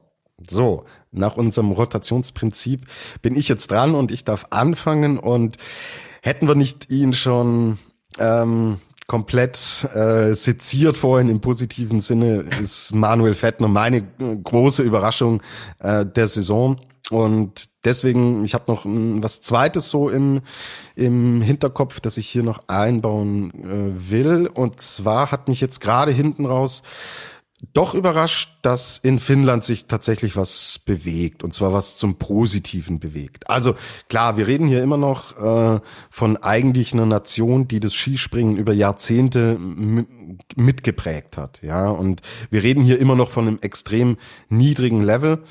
Aber wir sehen, dass so langsam Prozesse in Gang kommen, die auch wieder dafür sorgen können, dass Finnland zumindest ja sich mal wieder in eine Richtung bewegt, ähm, wo man sagen kann, sie sind Teil des, des äh, Skispringen Weltcups. So, sie waren ja quasi non-existent. Ja, da kam ein Anti-Alto, der ab und zu mal äh, mit ins Finale reingesprungen ist das war das höchste der Gefühle, ja. Aber dass ein Nico Kitusau, ein Eto Nussiainen, also dass wir mehrere Namen auch sehen, das ist schon eine Überraschung für mich, weil sie auch so im Laufe der Saison, also es hieß dann nicht im Sommer, wir machen jetzt einen kompletten Change und das sind jetzt die Namen und äh, hier und da und das, sondern es kam irgendwie so schleichend und auch echt leicht überraschend, dass es dann doch relativ schnell echt messbare Erfolge gegeben hat. Also mir sehr positiv und überraschend aufgefallen, dass wir die finnische Fahne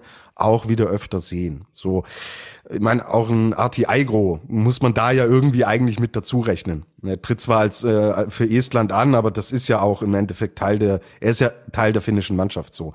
Also wir reden hier dann auch echt wieder davon, dass man perspektivisch auch wieder eine gute Mannschaft an den Start bringen kann, die an einem Teamspringen auch mit wirken kann und sich dann selbstverständlich für den zweiten Durchgang qualifizieren kann.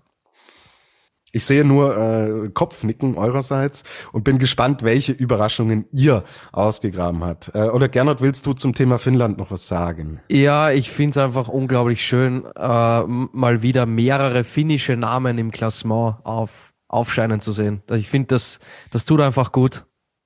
Absolut. Und äh, ich fand auch äh, diesen Weltcup in Lahti jetzt, den wir gesehen haben, vom, vom ganzen Stimmungsbild her, das war ja äh, jahrelang, hat man ja gedacht, äh, selbst vor Corona war da ja nix. Da war, war, war ja null war, war nix los, niemand da. Und jetzt siehst du plötzlich, aha, da kommen schon auch wieder Zuschauer und man sieht die finnische Fahne und die jubeln und die freuen sich und da äh, hat man das Gefühl gehabt, es, es sprießt so ganz langsam äh, diese, diese finnische Skis äh, Skisprungpflanze, die erwacht wieder, ja. Da, da ist wieder Leben da. Und zwar nicht nur auf der Schanze, sondern auch so, so nebenbei. Und ähm, es ist ja oft ist eine sehr, sehr große finanzielle Frage bei den Finnen. Und das kann natürlich auch, wenn man solche Bilder sieht, für Sponsoren auch wieder attraktiver zu sein, zu sagen, hey, Mm, wir wollen hier ein bisschen investieren. Deswegen meine äh, Überraschung und äh, das aus positiver Sicht. So, wir sind dran. Äh, die Roulette-Kugel liegt bei Luis Holoch. Luis, deine Überraschung in dieser Saison? Ja, ich muss vorab sagen, dass das die Kategorie war, wo ich mich äh, am schwersten getan habe, tatsächlich äh, ein Team oder einen Springer rauszusuchen. Ich habe mich aber schlussendlich dann doch für Giga Jela entschieden, tatsächlich. Ähm, mein, die Vorgeschichte haben wir in der Planitzer-Folge ja schon erzählt, dass er halt sehr schleppend nur in die Saison kam, was natürlich auch mit seiner Corona-Infektion zu tun hatte, dass er dann aber im Gesamtweltcup 20. wird nachdem er die Hälfte der Saison quasi verpasst hat, noch dazu auch, obwohl es die Form hergegeben hat, bei Großereignissen nicht berücksichtigt wurde. Also er war ja weder bei Olympia und dann auch bei der Skiflug-WM. Das hat mich wirklich sehr beeindruckt. Also dieser Schlussspurt fand ich richtig, richtig stark. Ähm, also allein, dass er in Oberstdorf Zweiter geworden ist, sein bestes Weltcup-Ergebnis eingestellt hat, dann am Wochenende drauf noch seinen ersten Weltcup-Sieg geholt hat, plus noch dieser Sieg im Teamfliegen. Ähm, das fand ich wirklich toll, auch eine schöne Comeback-Story und deswegen war das was für mich ähm, oder was, mit dem ich nicht rechnen konnte und deswegen ist das meine Überraschung der Saison. Mhm. Gernot, wenn deine Überraschung nicht die slowenische Mannschaft ist, ist sie es oder ist es nicht? Nein, ist sie nicht, aber äh, ich muss lachen, weil der Luis Shigayela nennt und ich habe auch viel über Shigayela nachgedacht. Ähm, muss aber dazu sagen, Ah, ich habe mir auch wieder Luis am schwersten getan bei der Überraschung. Okay, aber äh, wenn es bei dir nicht das slowenische Team nein, ist, würde ich, die, würd ich dann anhand von Luis Überraschung die Gelegenheit kurz ja. nutzen, dass wir auch über dieses Team sprechen. Ja, sehr, weil, sehr, sehr, sehr gerne. Natürlich. Genau, weil ja. wir im letzten Jahr über die große Krise gesprochen haben und jetzt sprechen wir auch natürlich mit den Eindrücken, die wir hinten raus gesehen haben, über eine unfassbare Mannschaft die 10 von 40 Athleten äh, in einem Skifliegen stellt und wo einer im Endeffekt besser als der andere ist und du von fünf, sechs, sieben Leuten sagen kannst, du, klar kann der gewinnen. So. Und wir letztes Jahr noch so bisschen gesprochen haben, ja, Lanišek, okay, ein Bor Pavlovcic war letzte Saison äh, noch mit der stabilste der jetzt eigentlich keine Rolle mehr spielt. So, dann aber plötzlich ein Timmy Seitz wieder da ist, ein Szene Preutz einen Riesenschritt nach vorne gemacht hat, ein Peter Preutz einen Riesenschritt wieder nach vorne gemacht hat, dass wir über einen Weltcupsieger Sigayella sprechen. So, also was da im Endeffekt jetzt für ein Pool wieder da ist, wenn die mehrere Teams hätten stellen dürfen, ähm, hinten raus zum Team springen beim Teamfliegen, ja, mit einer taktisch klugen Aufstellung wären die Erster, Zweiter, Dritter geworden. Und also das war doch alles andere als, als absehbar. Luis, kannst du vielleicht kurz Punkte ausmachen, was denn dort jetzt genau diesen Antipolen-Effekt bewirkt hat, dass es, dass man im Endeffekt ja aus einer extrem schwierigen äh, sportlichen und auch internen Saison komm, äh, kommt. Fünfte im Nationencup, 3235 Punkte und dass man im Endeffekt eine Saison später ähm, Zweiter im Nationencup ist und 5742 Punkte hat. Was sind das, was ist da passiert? Äh, auch da ist es irgendwie ein bisschen wie bei den Polen. Sie konnten es ja selber gar nicht so richtig erklären und das äh, fasziniert mich irgendwie. Aber ich glaube, dass sie sehr viel damit richtig gemacht haben, dass sie einfach back to basics gegangen sind. Dass sie gesagt haben, okay, äh, tiefer als der Tiefpunkt, den wir in der letzten Saison hatten, können wir jetzt nicht mehr sinken und jetzt kümmern wir uns drum, dass die Grundlagen einfach passen und von da Schritt für Schritt aufzubauen und ähm, ich meine, der Saisonstart war jetzt auch nicht überragend, mit Ausnahme von Lanischek. Und ich glaube auch, dass das intern erstmal so ein Thema war, dass man auch verarbeiten musste, dass Pavlocic eben erstmal auf unbestimmte Zeit kein Faktor ist, weil der eben auch mit dem Gewicht zu kämpfen hatte. Aber sie haben sich dann Stück für Stück in diese Saison reingefuchst und mit jedem kleinen Erfolgserlebnis, mit jedem gelungenen Sprung merktest du irgendwie, okay, dieses Selbstverständnis, dieses Selbstvertrauen ist einfach wieder da. Und dann spätestens, als sie dann das allererste Teamspringen gewonnen hatten, war, glaube ich, so dann der Turning Point zu sagen, hey, wir sind verdammt nochmal richtig, richtig gut und jetzt zeigen wir es auch allen. Und äh, gerade bei Olympia hat das dann auch so eine Eigendynamik irgendwo angenommen, weil das ist ja kein äh, Zufall, dass sie dieses Mixteam so überzeugend gewonnen haben. Ähm, ganz egal, was da drumherum passiert ist. Also äh, das hätten sie so oder so gewonnen. Ja, Ja. Ähm, plus die Teamspringen, die ja dann äh, danach noch äh, kamen. Ich weiß, Tobi, du hast es ja äh, anders als ich total vorhergesagt. Deswegen wundert mich, dass du jetzt total überrascht bist von der slowenischen Saison. Aber ja, es ist halt dieses positive Thema Teamdynamik. Also das, das äh, was bei den Polen halt genau in die entgegengesetzte Richtung gelaufen ist, ist bei ihnen halt genau richtig gelaufen. Und äh, ich glaube, sie sind aktuell sehr gut aufgestellt, ähm, nicht nur was ihre Springer angeht, also diesen Pool, aus dem sie schöpfen können. Auch da nochmal Grüße an den DSV. Das schaut bei denen nochmal ganz anders aus. Ähm, aber auch dieses Trainerteam, weil auch da sind extrem junge Leute am Werk. Also mein Robert Rigotta war vor gar nicht allzu langer Zeit selber auch noch aktiv und sein Co-Trainer auch. Und die wissen genau, wie sie mit den Burschen umzugehen haben. Und das ist echt ein Faustpfand. Absolut. Ja, ähm, also Riesenrespekt. Wir reden hier auch über den Skiflug-Weltmeister natürlich im Team. Äh, und wenn bei Teamspringen irgendwann, wenn keine grüne Linie mehr eingeblendet wird, oder sie oben am Schanzentisch klebt, so gefühlt, äh, dann hast du echt extrem, extrem viel richtig gemacht. Und deswegen auch hier ähm, aufbauend auf Louis Überraschung. Ähm, ich habe im Laufe der Saison habe ich das schon kommen sehen, aber hättest du mich vor Saisonbeginn gefragt, hätte ich gesagt, hätte ich auch Nein gesagt. So, ähm, deswegen. Ich bin überrascht, wie was für eine Dynamik da zwischen dem äh, diesem absoluten Irrsinn bei der eigenen Skiflug-WM. Äh, und da liegen anderthalb Jahre dazwischen. Also das sind jetzt nicht zwei oder drei Jahre, sondern echt ein relativ kurzer Zeitraum, was sich da im Endeffekt getan hat. Und jeden polnischen Fan da draußen sollte dieses Beispiel natürlich sehr viel Mut und Hoffnung machen. Tobi, genau das Gleiche wollte ich gerade sagen. Aus dieser slowenischen Geschichte können die Polen Hoffnung schöpfen. Genau das habe ich mir auch gedacht. Ach, wir sind uns halt so ähnlich. Ach, das freut mich doch, Gernot. Und da ich dir jetzt diese, äh, diesen schönen Zusatz weggeschnappt habe, überlasse ich dir jetzt aber das Wort. Ich glaube, wir haben die Slowenen auch hier schon äh, ausführlich gewürdigt und besprochen und äh, bin jetzt gespannt, welche Überraschung du uns noch aus dem Hut zauberst. Ja, ich habe es ja schon kurz angeschnitten. Äh, Shiga Jela hat auch eine große Rolle gespielt in meinen Gedanken, habe mich dann aber dagegen entschieden es ist halt immer die Frage bei der Überraschung der Saison, wo setzt man an und ähm, welche Parameter nimmt man her, äh, um letztendlich die Überraschung zu, zu bestimmen. Aber ich habe mir dann gedacht, ich entscheide mich für einen Springer und ich glaube, das passt jetzt auch ganz gut, weil wir über die Nation noch gar nicht so viel gesprochen haben. Meine Überraschung der Saison ist Daniel Andretande. Ich erkläre euch jetzt mal, warum. Natürlich, ich habe gedacht an seinen, an seinen äh, schlimmen Sturz in Planitzer vor, vor rund vor etwas mehr als einem Jahr. Man muss sich nur anschauen, was hatte er alles. Er lag im künstlichen Koma, punktierte Lunge, ähm, war extrem schwer verletzt, Hirnblutungen waren dabei, man wusste nicht. Also erst einmal ging es ums Überleben. Äh, das, das stand mal an erster Stelle, aber zu dem Zeitpunkt hatte, glaube ich, niemand gedacht, dass der so schnell, wie er es jetzt auch geschafft hat, wieder zurückkehrt auf die Schanze. Und ja, er hat es geschafft. Er ist zwar jetzt nur unter Anführungszeichen 21. geworden im Gesamtweltcup, aber dass er trotzdem, also trotz dieses schweren Sturzes, gleich im Anschluss die, die kommende Saison wieder äh, so durchspringt und dann auch noch bei seinem Heimspiel am Holmenkollen seinen ersten Sieg feiert, ich glaube seit 2019. Ah, boah, das, das muss ich ganz ehrlich sagen, alles in allem ist es für mich die, die Überraschung der Saison, dass er es so schnell wieder geschafft hat, äh, an die Weltspitze heranzukommen. Voll. Gerade das mit diesem Sieg, so.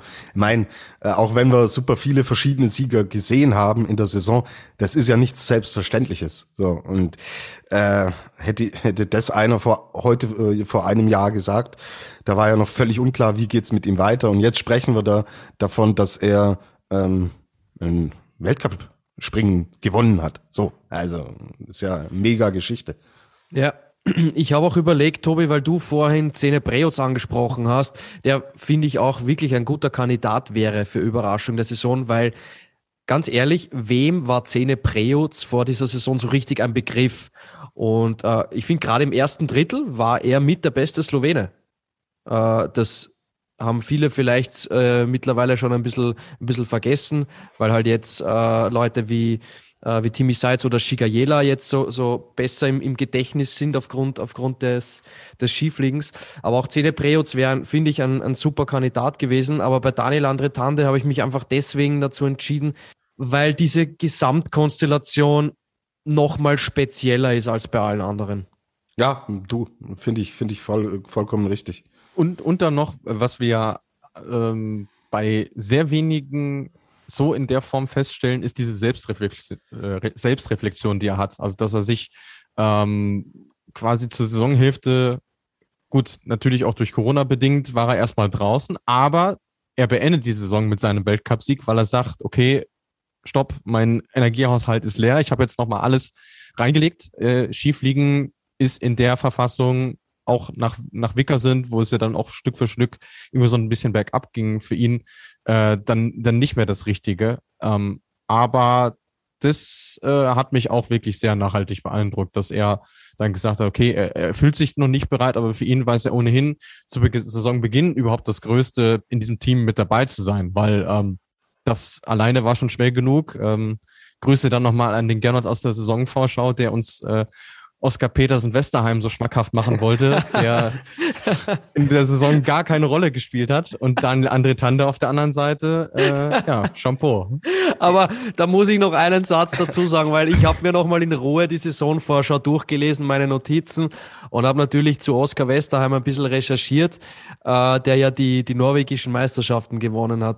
Und da habe ich mir aufgeschrieben, er hat gesagt, he's a long guy with long legs.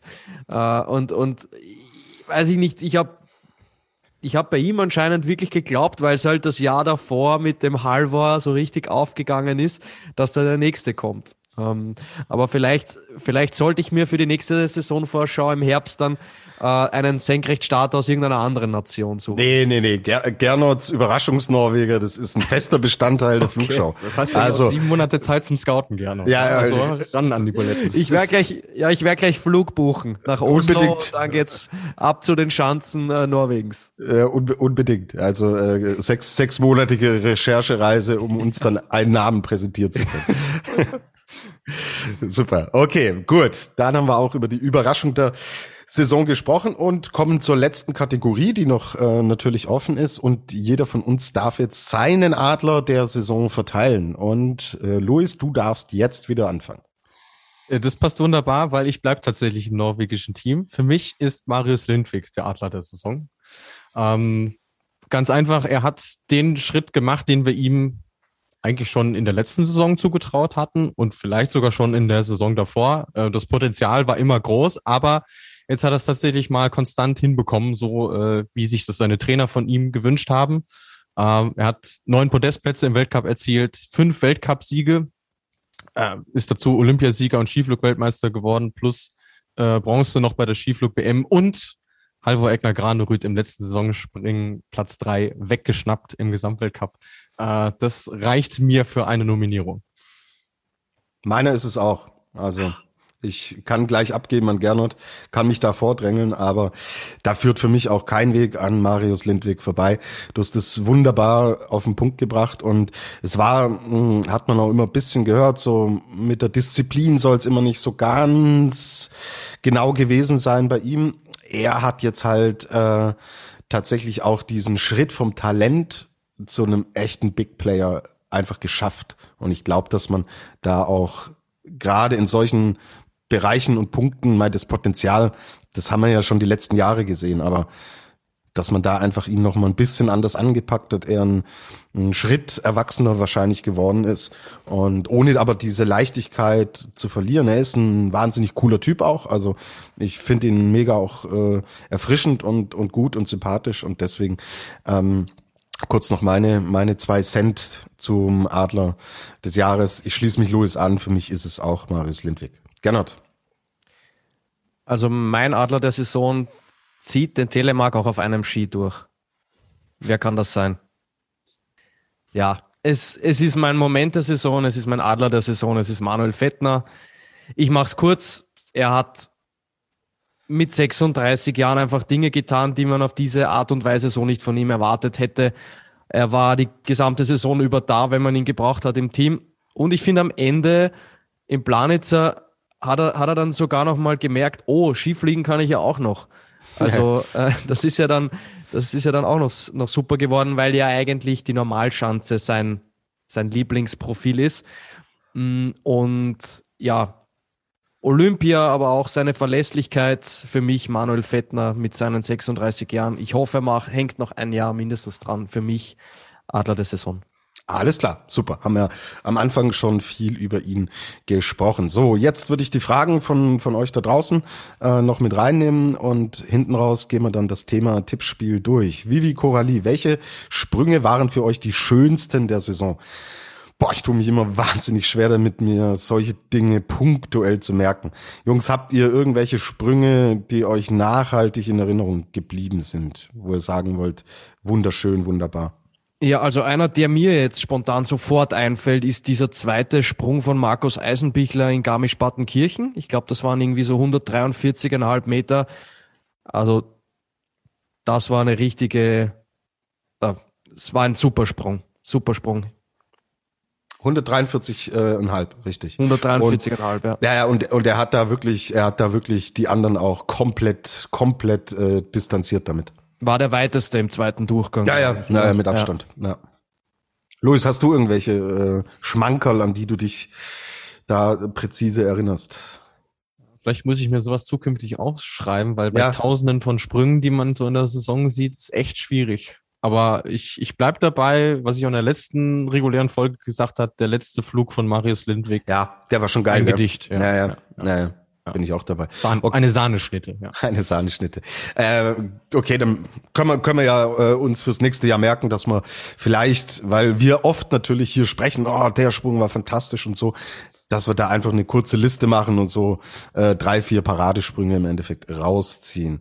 Ähm, genau, Liv Tinto 04, was war für euch der spannendste, langweiligste Wettkampf?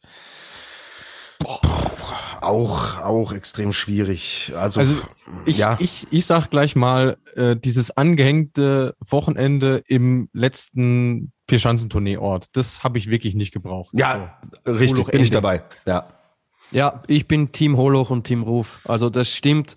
Äh, Im Pongo ist es zwar wunderschön, aber nach Springen 3 und Springen 4 der Vierschanzenturnier, gut, das war nicht geplant, ist auch klar, äh, aber das war ein bisschen too much insgesamt. Absolut. Ich fand äh, den Tourneeauftakt sehr, sehr spannend. Also, dass wir hier auch in, in Oberstdorf sehen, dass die, dass die ersten fünf ähm, in einer Range von 6,1 Punkten liegen. Ähm, ja, hat was. Vor allen Dingen natürlich auch, wenn man bedenkt, welche Wertigkeit die ganze Geschichte hat. Also wir reden hier über die Tournee und dass so ein Auftaktspringen natürlich schon Tendenzen setzt.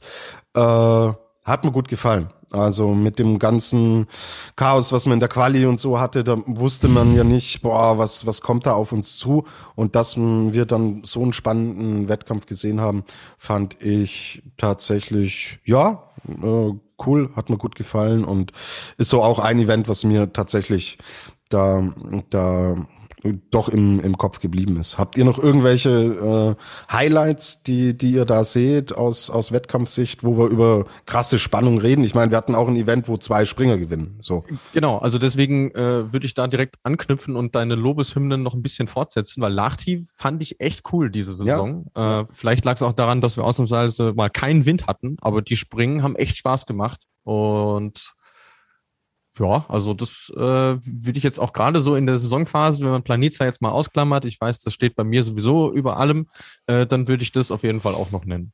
Mhm. Cool, alles klar, haben wir das Thema auch durch. Äh, Krim, Krim de la Mime fragt, welcher COC-Springer konnte eurer Meinung nach am meisten im Weltcup überzeugen? Gute Hast Frage. keine spontane Antwort, Gernot? Ja, jetzt sofort auf Anhieb fällt mir nicht so richtig einer ein. Ich glaube, Thomas Lackner war Thomas Lackner hat den COC, hat er den gewonnen? Ja. Aber der wäre jetzt nicht mal der erste Österreicher, der mir einfiele. Mhm. Also suchst dir aus, ob es Michi Heiberg ist oder Ulrich Wohlgenannt. Also wie Michi Heiberg zurückgekommen ist, also quasi zweimal, nachdem er im COC mhm. war, echt stark, vor allem beim Schiefliegen. Also da ist der Mann ja echt eine Wucht. Ähm, und wohlgenannt, Mai, da sind wir wieder in Lahti, weil da hat er ja sein bestes äh, Weltcup-Ergebnis geholt Also von daher, äh, ja, Shampoo. Ja. Ja, Ulrich wohl genannt. Würde ich, würde ich jetzt auch so sagen. Er war ja auch in Lachti beim Team, beim Teamsieg von Österreich auch mit dabei. Zusammen mit Jan Hörl, Clemens Eigner und, und Stefan Kraft Teil des Teams gewesen. Ähm, Ulrich wohlgenannt und Michi Heiböck. Bei Michi Heiböck kann ich mich erinnern, haben wir auch in der Saisonvorschau drüber gesprochen, okay, wenn er das mit dem Rücken in den Griff bekommt, dann Skifliegen eventuell.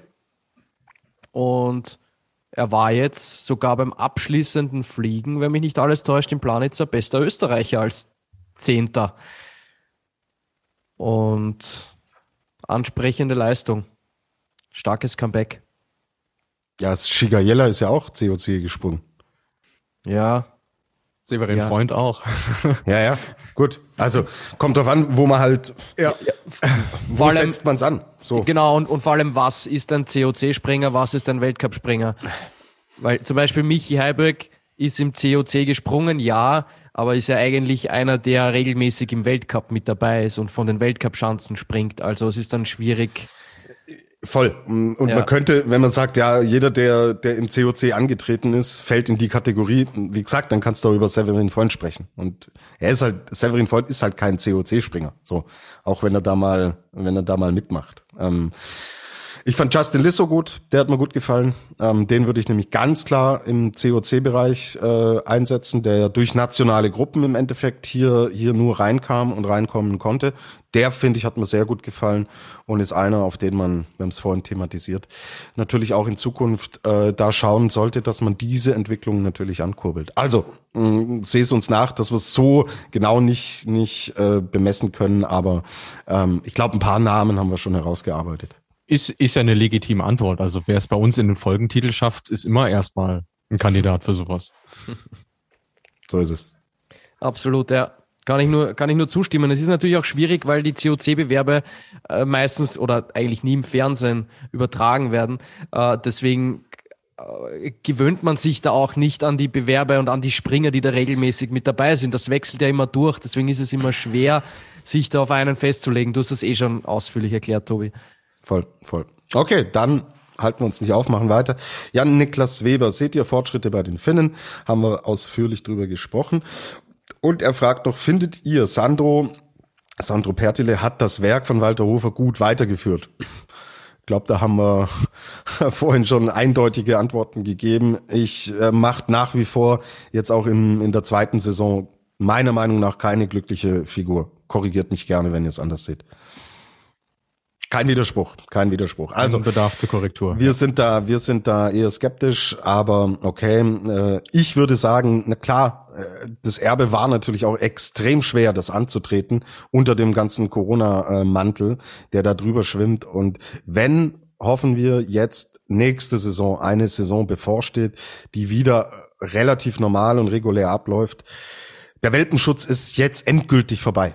Also ich finde, er hat er muss jetzt, er muss jetzt in die Spur finden, sonst müssen wir hier, glaube ich, äh, wenn, wenn das alles so in dieser Dynamik weitergeht, müssen wir irgendwann leider auch tatsächlich gezielt über ihn sprechen. Aber gut, die Frage war, ob er es gut weitergeführt hat. Wir finden Stand heute nicht, aber noch, wir sind noch nicht an dem Punkt, wo äh, gebrüllt wird hier Pertile raus, sondern er soll, er soll zeigen, dass es, dass es noch besser geht. So, Dade hat gleich mehrere Fragen eingeschickt. Hättet ihr gedacht, dass ein Peter Preutz noch mal so stark wird, in, äh, wie er in dieser Saison geworden ist? Ich hätte es nicht gedacht. Ich dachte, da plätschert eine Karriere äh, so langsam aus. Wie geht's euch?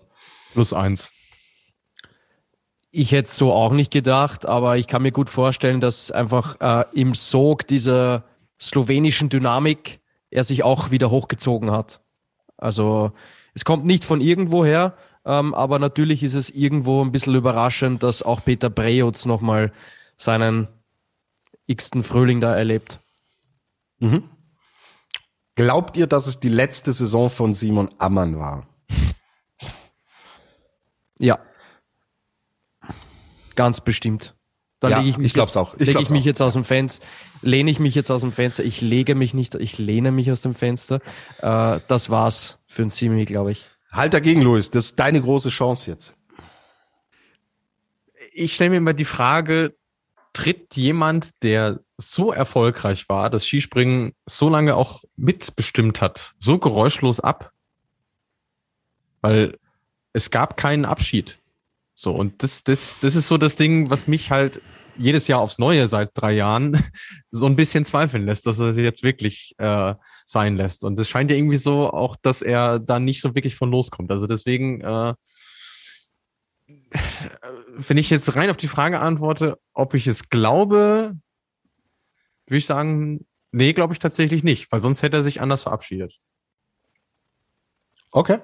Ja, Gut, ähm, dann 2 zu 1. Gernot und ich sagen ja. Luis sagt nein. Äh, wer aus den kleinen Nationen hat euch in dieser Saison positiv überrascht? Wo fangen kleine Nationen an? Wo hören sie auf? Also, wenn man die Schweiz jetzt noch als kleine Skisprungnation, was es meiner Meinung nach ist, ja. einstuft, äh, fand ich es sehr überraschend und sehr positiv, wie Kilian Payer die ersten, die erste Hälfte, die ersten zwei Saisondrittel da bestritten hat.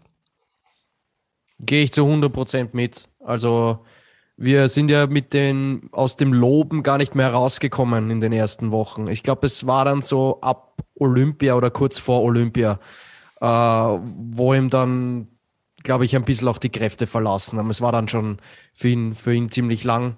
Äh, und er ist ja wirklich auf einem konstant sehr, sehr hohen Niveau gesprungen zu Beginn der Saison. Wir können, ich glaube, er war zweimal Vierter in Engelberg, ist das richtig? Er war ganz, ganz knapp davor, am, am Protest zu landen und das nach der Kreuzbandverletzung. Also alles in allem, wir blicken auf die gesamte Saison zurück, hat auch mich der Kilian am meisten überrascht. Ja, kann ich mich, kann ich mich wieder mal nur anschließen. Also mir fehlt es jetzt auch schwer, da noch einen anderen Namen hervorzukramen. Also ich habe noch einen, der ja. leider jetzt einen bitteren, blutigen Beigeschmack hat. Ähm, also der 18-jährige Daniel Sadre ja. Sadreev aus Russland. Ja boah, ein wahnsinnig talentierter äh, Skispringer, der, glaube ich, ohne all das, was jetzt äh, passiert ist, echt eine, glaube ich, richtig gute Zukunft gehabt hätte im Skispringen. Ähm, alles andere steht natürlich auf einem anderen Blatt und ihr kennt unsere Position und ich äh, sehe die Russen nicht in der nächsten Saison antreten und ich will sie auch nicht sehen. Ähm, und deswegen, ja, Klar, wenn man jetzt auf Einzel, ich weiß nicht, wie er überall das denkt und äh, wie, wie das Umfeld da aussieht, aber jetzt rein, wenn wir hier über einen 18-jährigen Skispringer sprechen, mit solchen Anlagen, so einem Potenzial, ist es echt jammerschade, dass wir hier diese Entwicklung nicht weiter sehen und verfolgen können. Ja, total. Also ich, ich habe mich ja im Laufe der Saison auch immer wieder äh, positiv über ihn geäußert, weil ich das einfach auch cool finde, ähm, wenn so jemand eigentlich auch ohne, dass man es groß vorhersehen konnte, so mhm. in der Weltspitze durchstartet. Und ich meine, diese Olympiamedaille im Mixteam, egal wie sie zustande gekommen ist, wird ihm genauso wie auch den KanadierInnen keiner mehr nehmen. Äh, deswegen sollte das an der Stelle auch nochmal erwähnt werden. Und natürlich ist es auch hart für so jemanden, dass quasi dessen Landesoberhaupt mit, mit seiner Zukunft irgendwo äh, spielt. Ähm, wie er zu der ganzen Thematik steht, wissen wir natürlich nicht. Äh, sein Mixed-Partner hat sich da leider sehr klar positioniert und auch sehr ungut.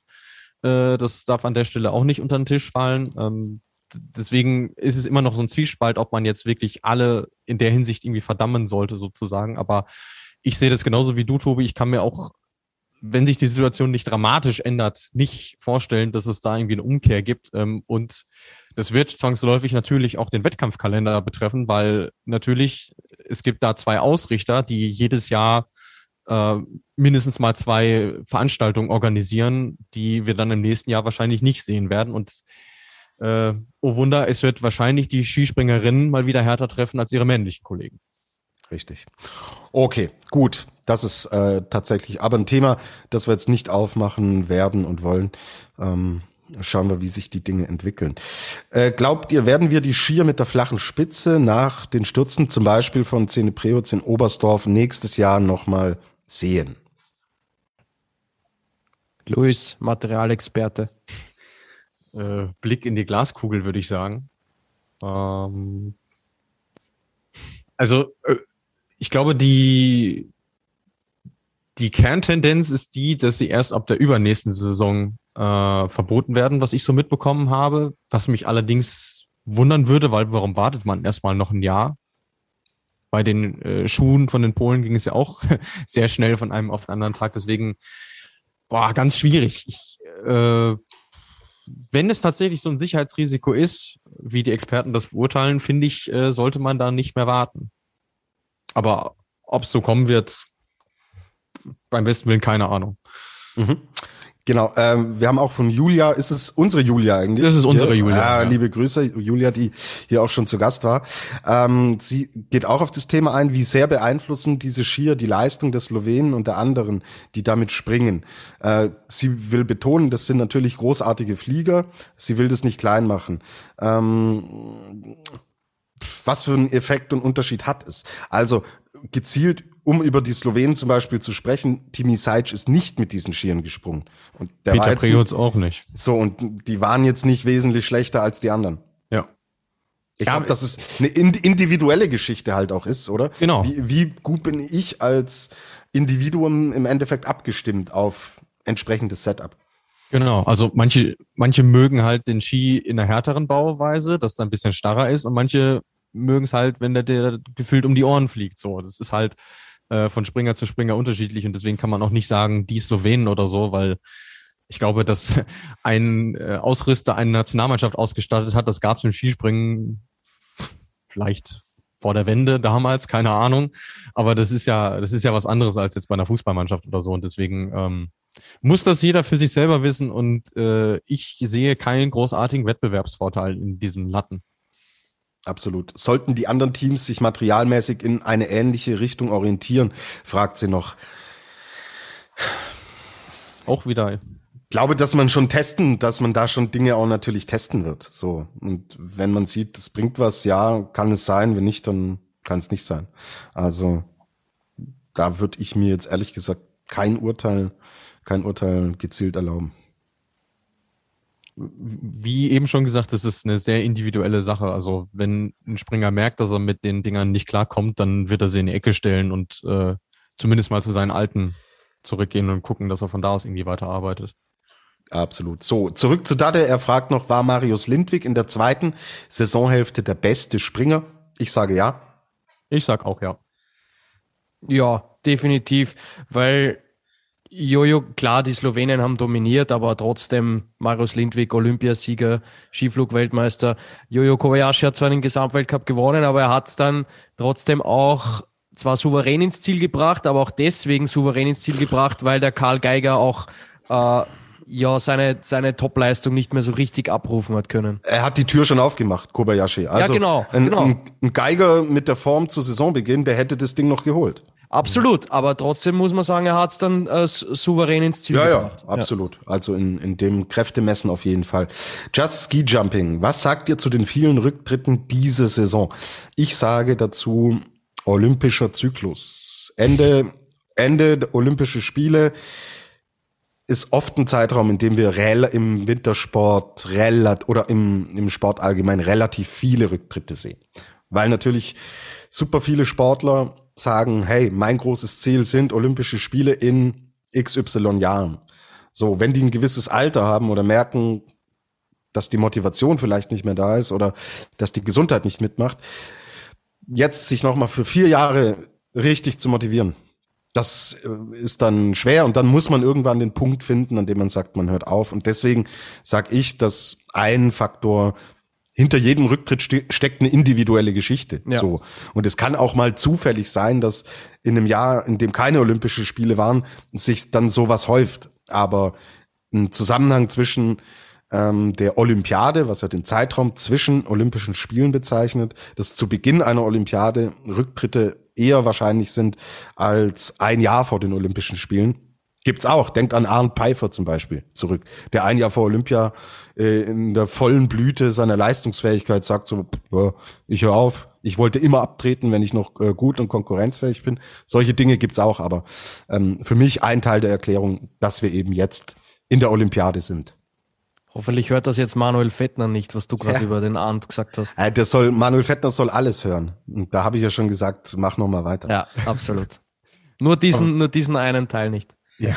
Aber wenn man ehrlich ist, also ich habe die Liste gerade offen, wer jetzt äh, aufgehört hat diese Saison, da ist vielleicht ein Rücktritt tatsächlich überraschend. Ich würde noch am meisten sagen Anje Semenic.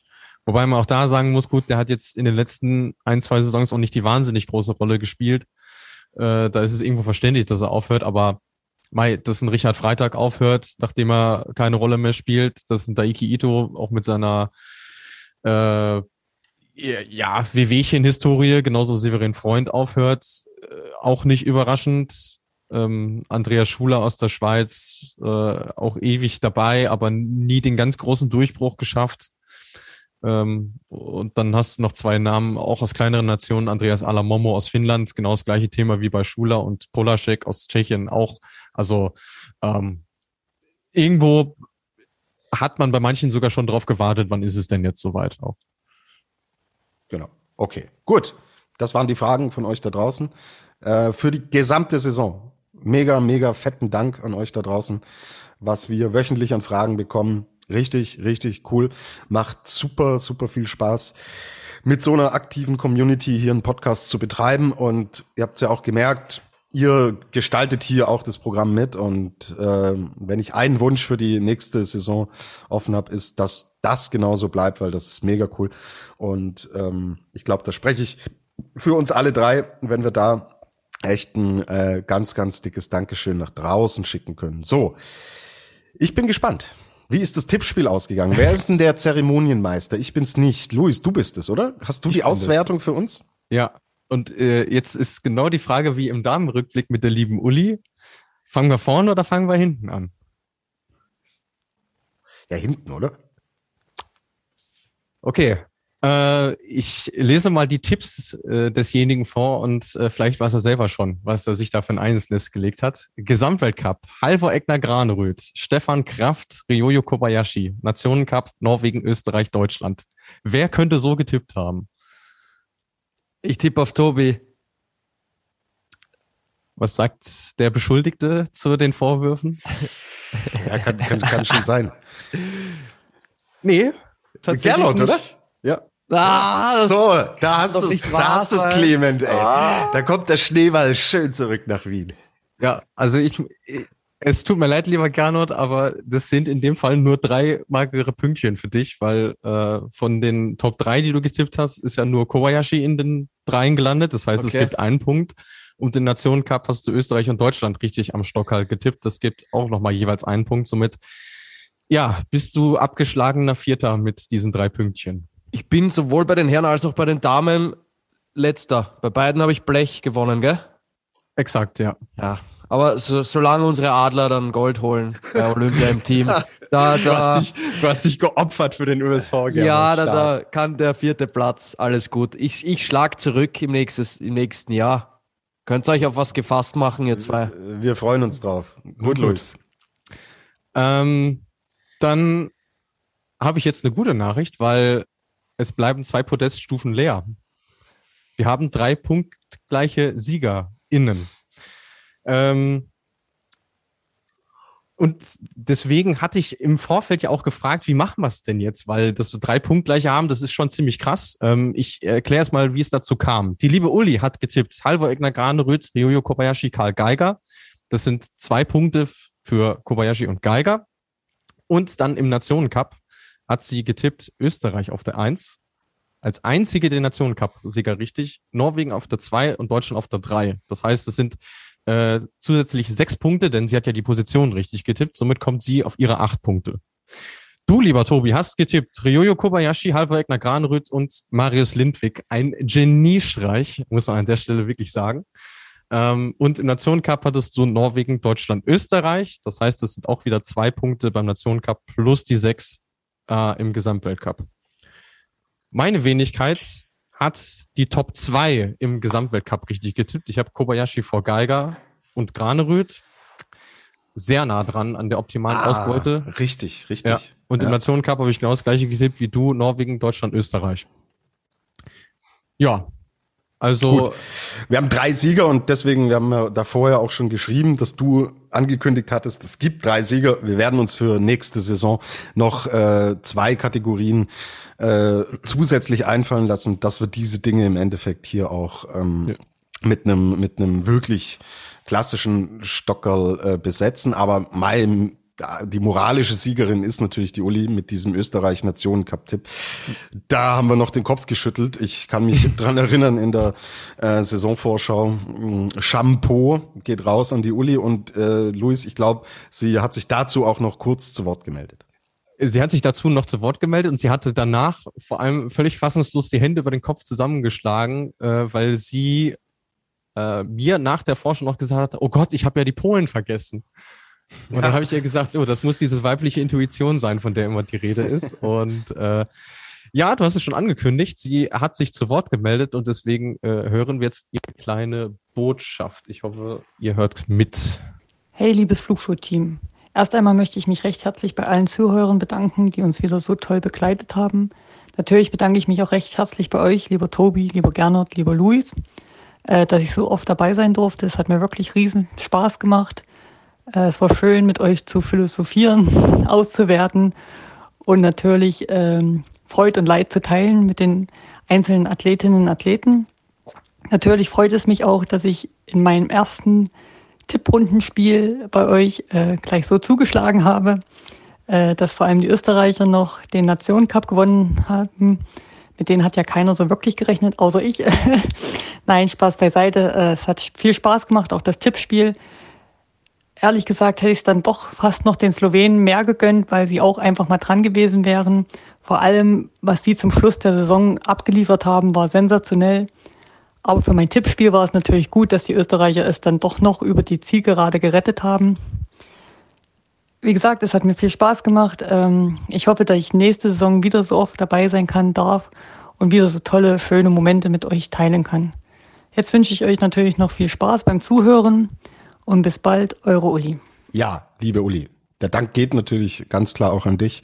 Immer ein absoluter Mehrwert, dich hier mit dabei zu haben.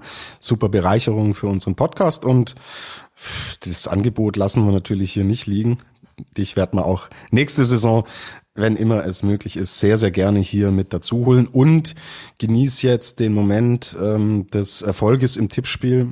So auch du, lieber Louis, so auch ich, weil nach dieser Ankündigung von Gernot Clement wird es das so natürlich nicht mehr geben. Also ich rechne nächstes Jahr mit, äh, was machen wir, 18 Punkten aus dem regulären Tippspiel und Gernot ja. Clement ist jetzt alles zuzutrauen. Mhm, ich arbeite schon an diversen Rechenmodellen für die, für die nächste Saison.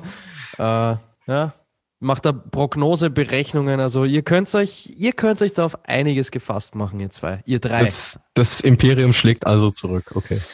Gut, okay. Das ja. merken wir uns dann natürlich. Und ja, die Ankündigung an euch da draußen. So, wir machen jetzt erstmal wohlverdiente Saisonpause. War natürlich für uns auch extrem lang und äh, aufwendig, aber wir haben es wahnsinnig gerne gemacht.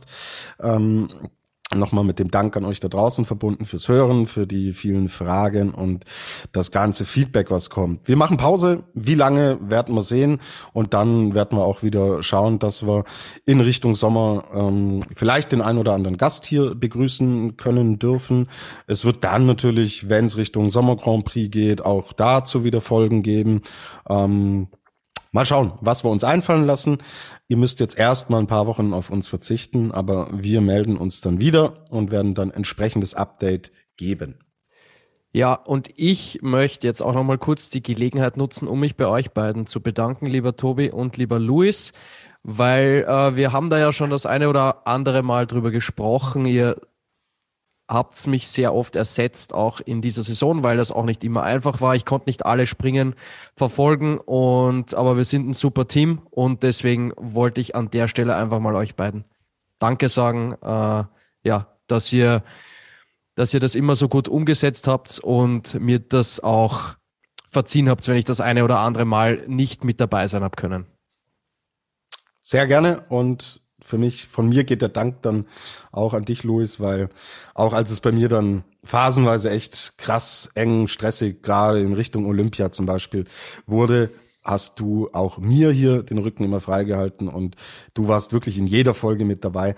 Also da äh, geht der ganz, ganz dicke Präsentkorb, den schickt man nach Ostwestfalen. Ich hol mir zwei, drei Wiener Würstel raus, Gernot, aus dem Präsentkorb, den du schickst, aber den Rest Gerne. würde ich sagen, schick mir zum, schick mir zum Luis. Also vielen Dank, Luis. Auch an dich natürlich, Gernot, vielen Dank, äh, dass du, wenn auch nicht regelmäßig, aber wirklich auch oft mit dabei warst. Und wir wissen, dass es beruflich sehr stressig war aber wir sind ein Team und im Team unterstützt man sich gegenseitig und wenn alles wieder ruhiger ist, begrüßen wir dich natürlich auch wieder häufiger und darauf freue ich mich. Deswegen, Jungs, merci an euch beide.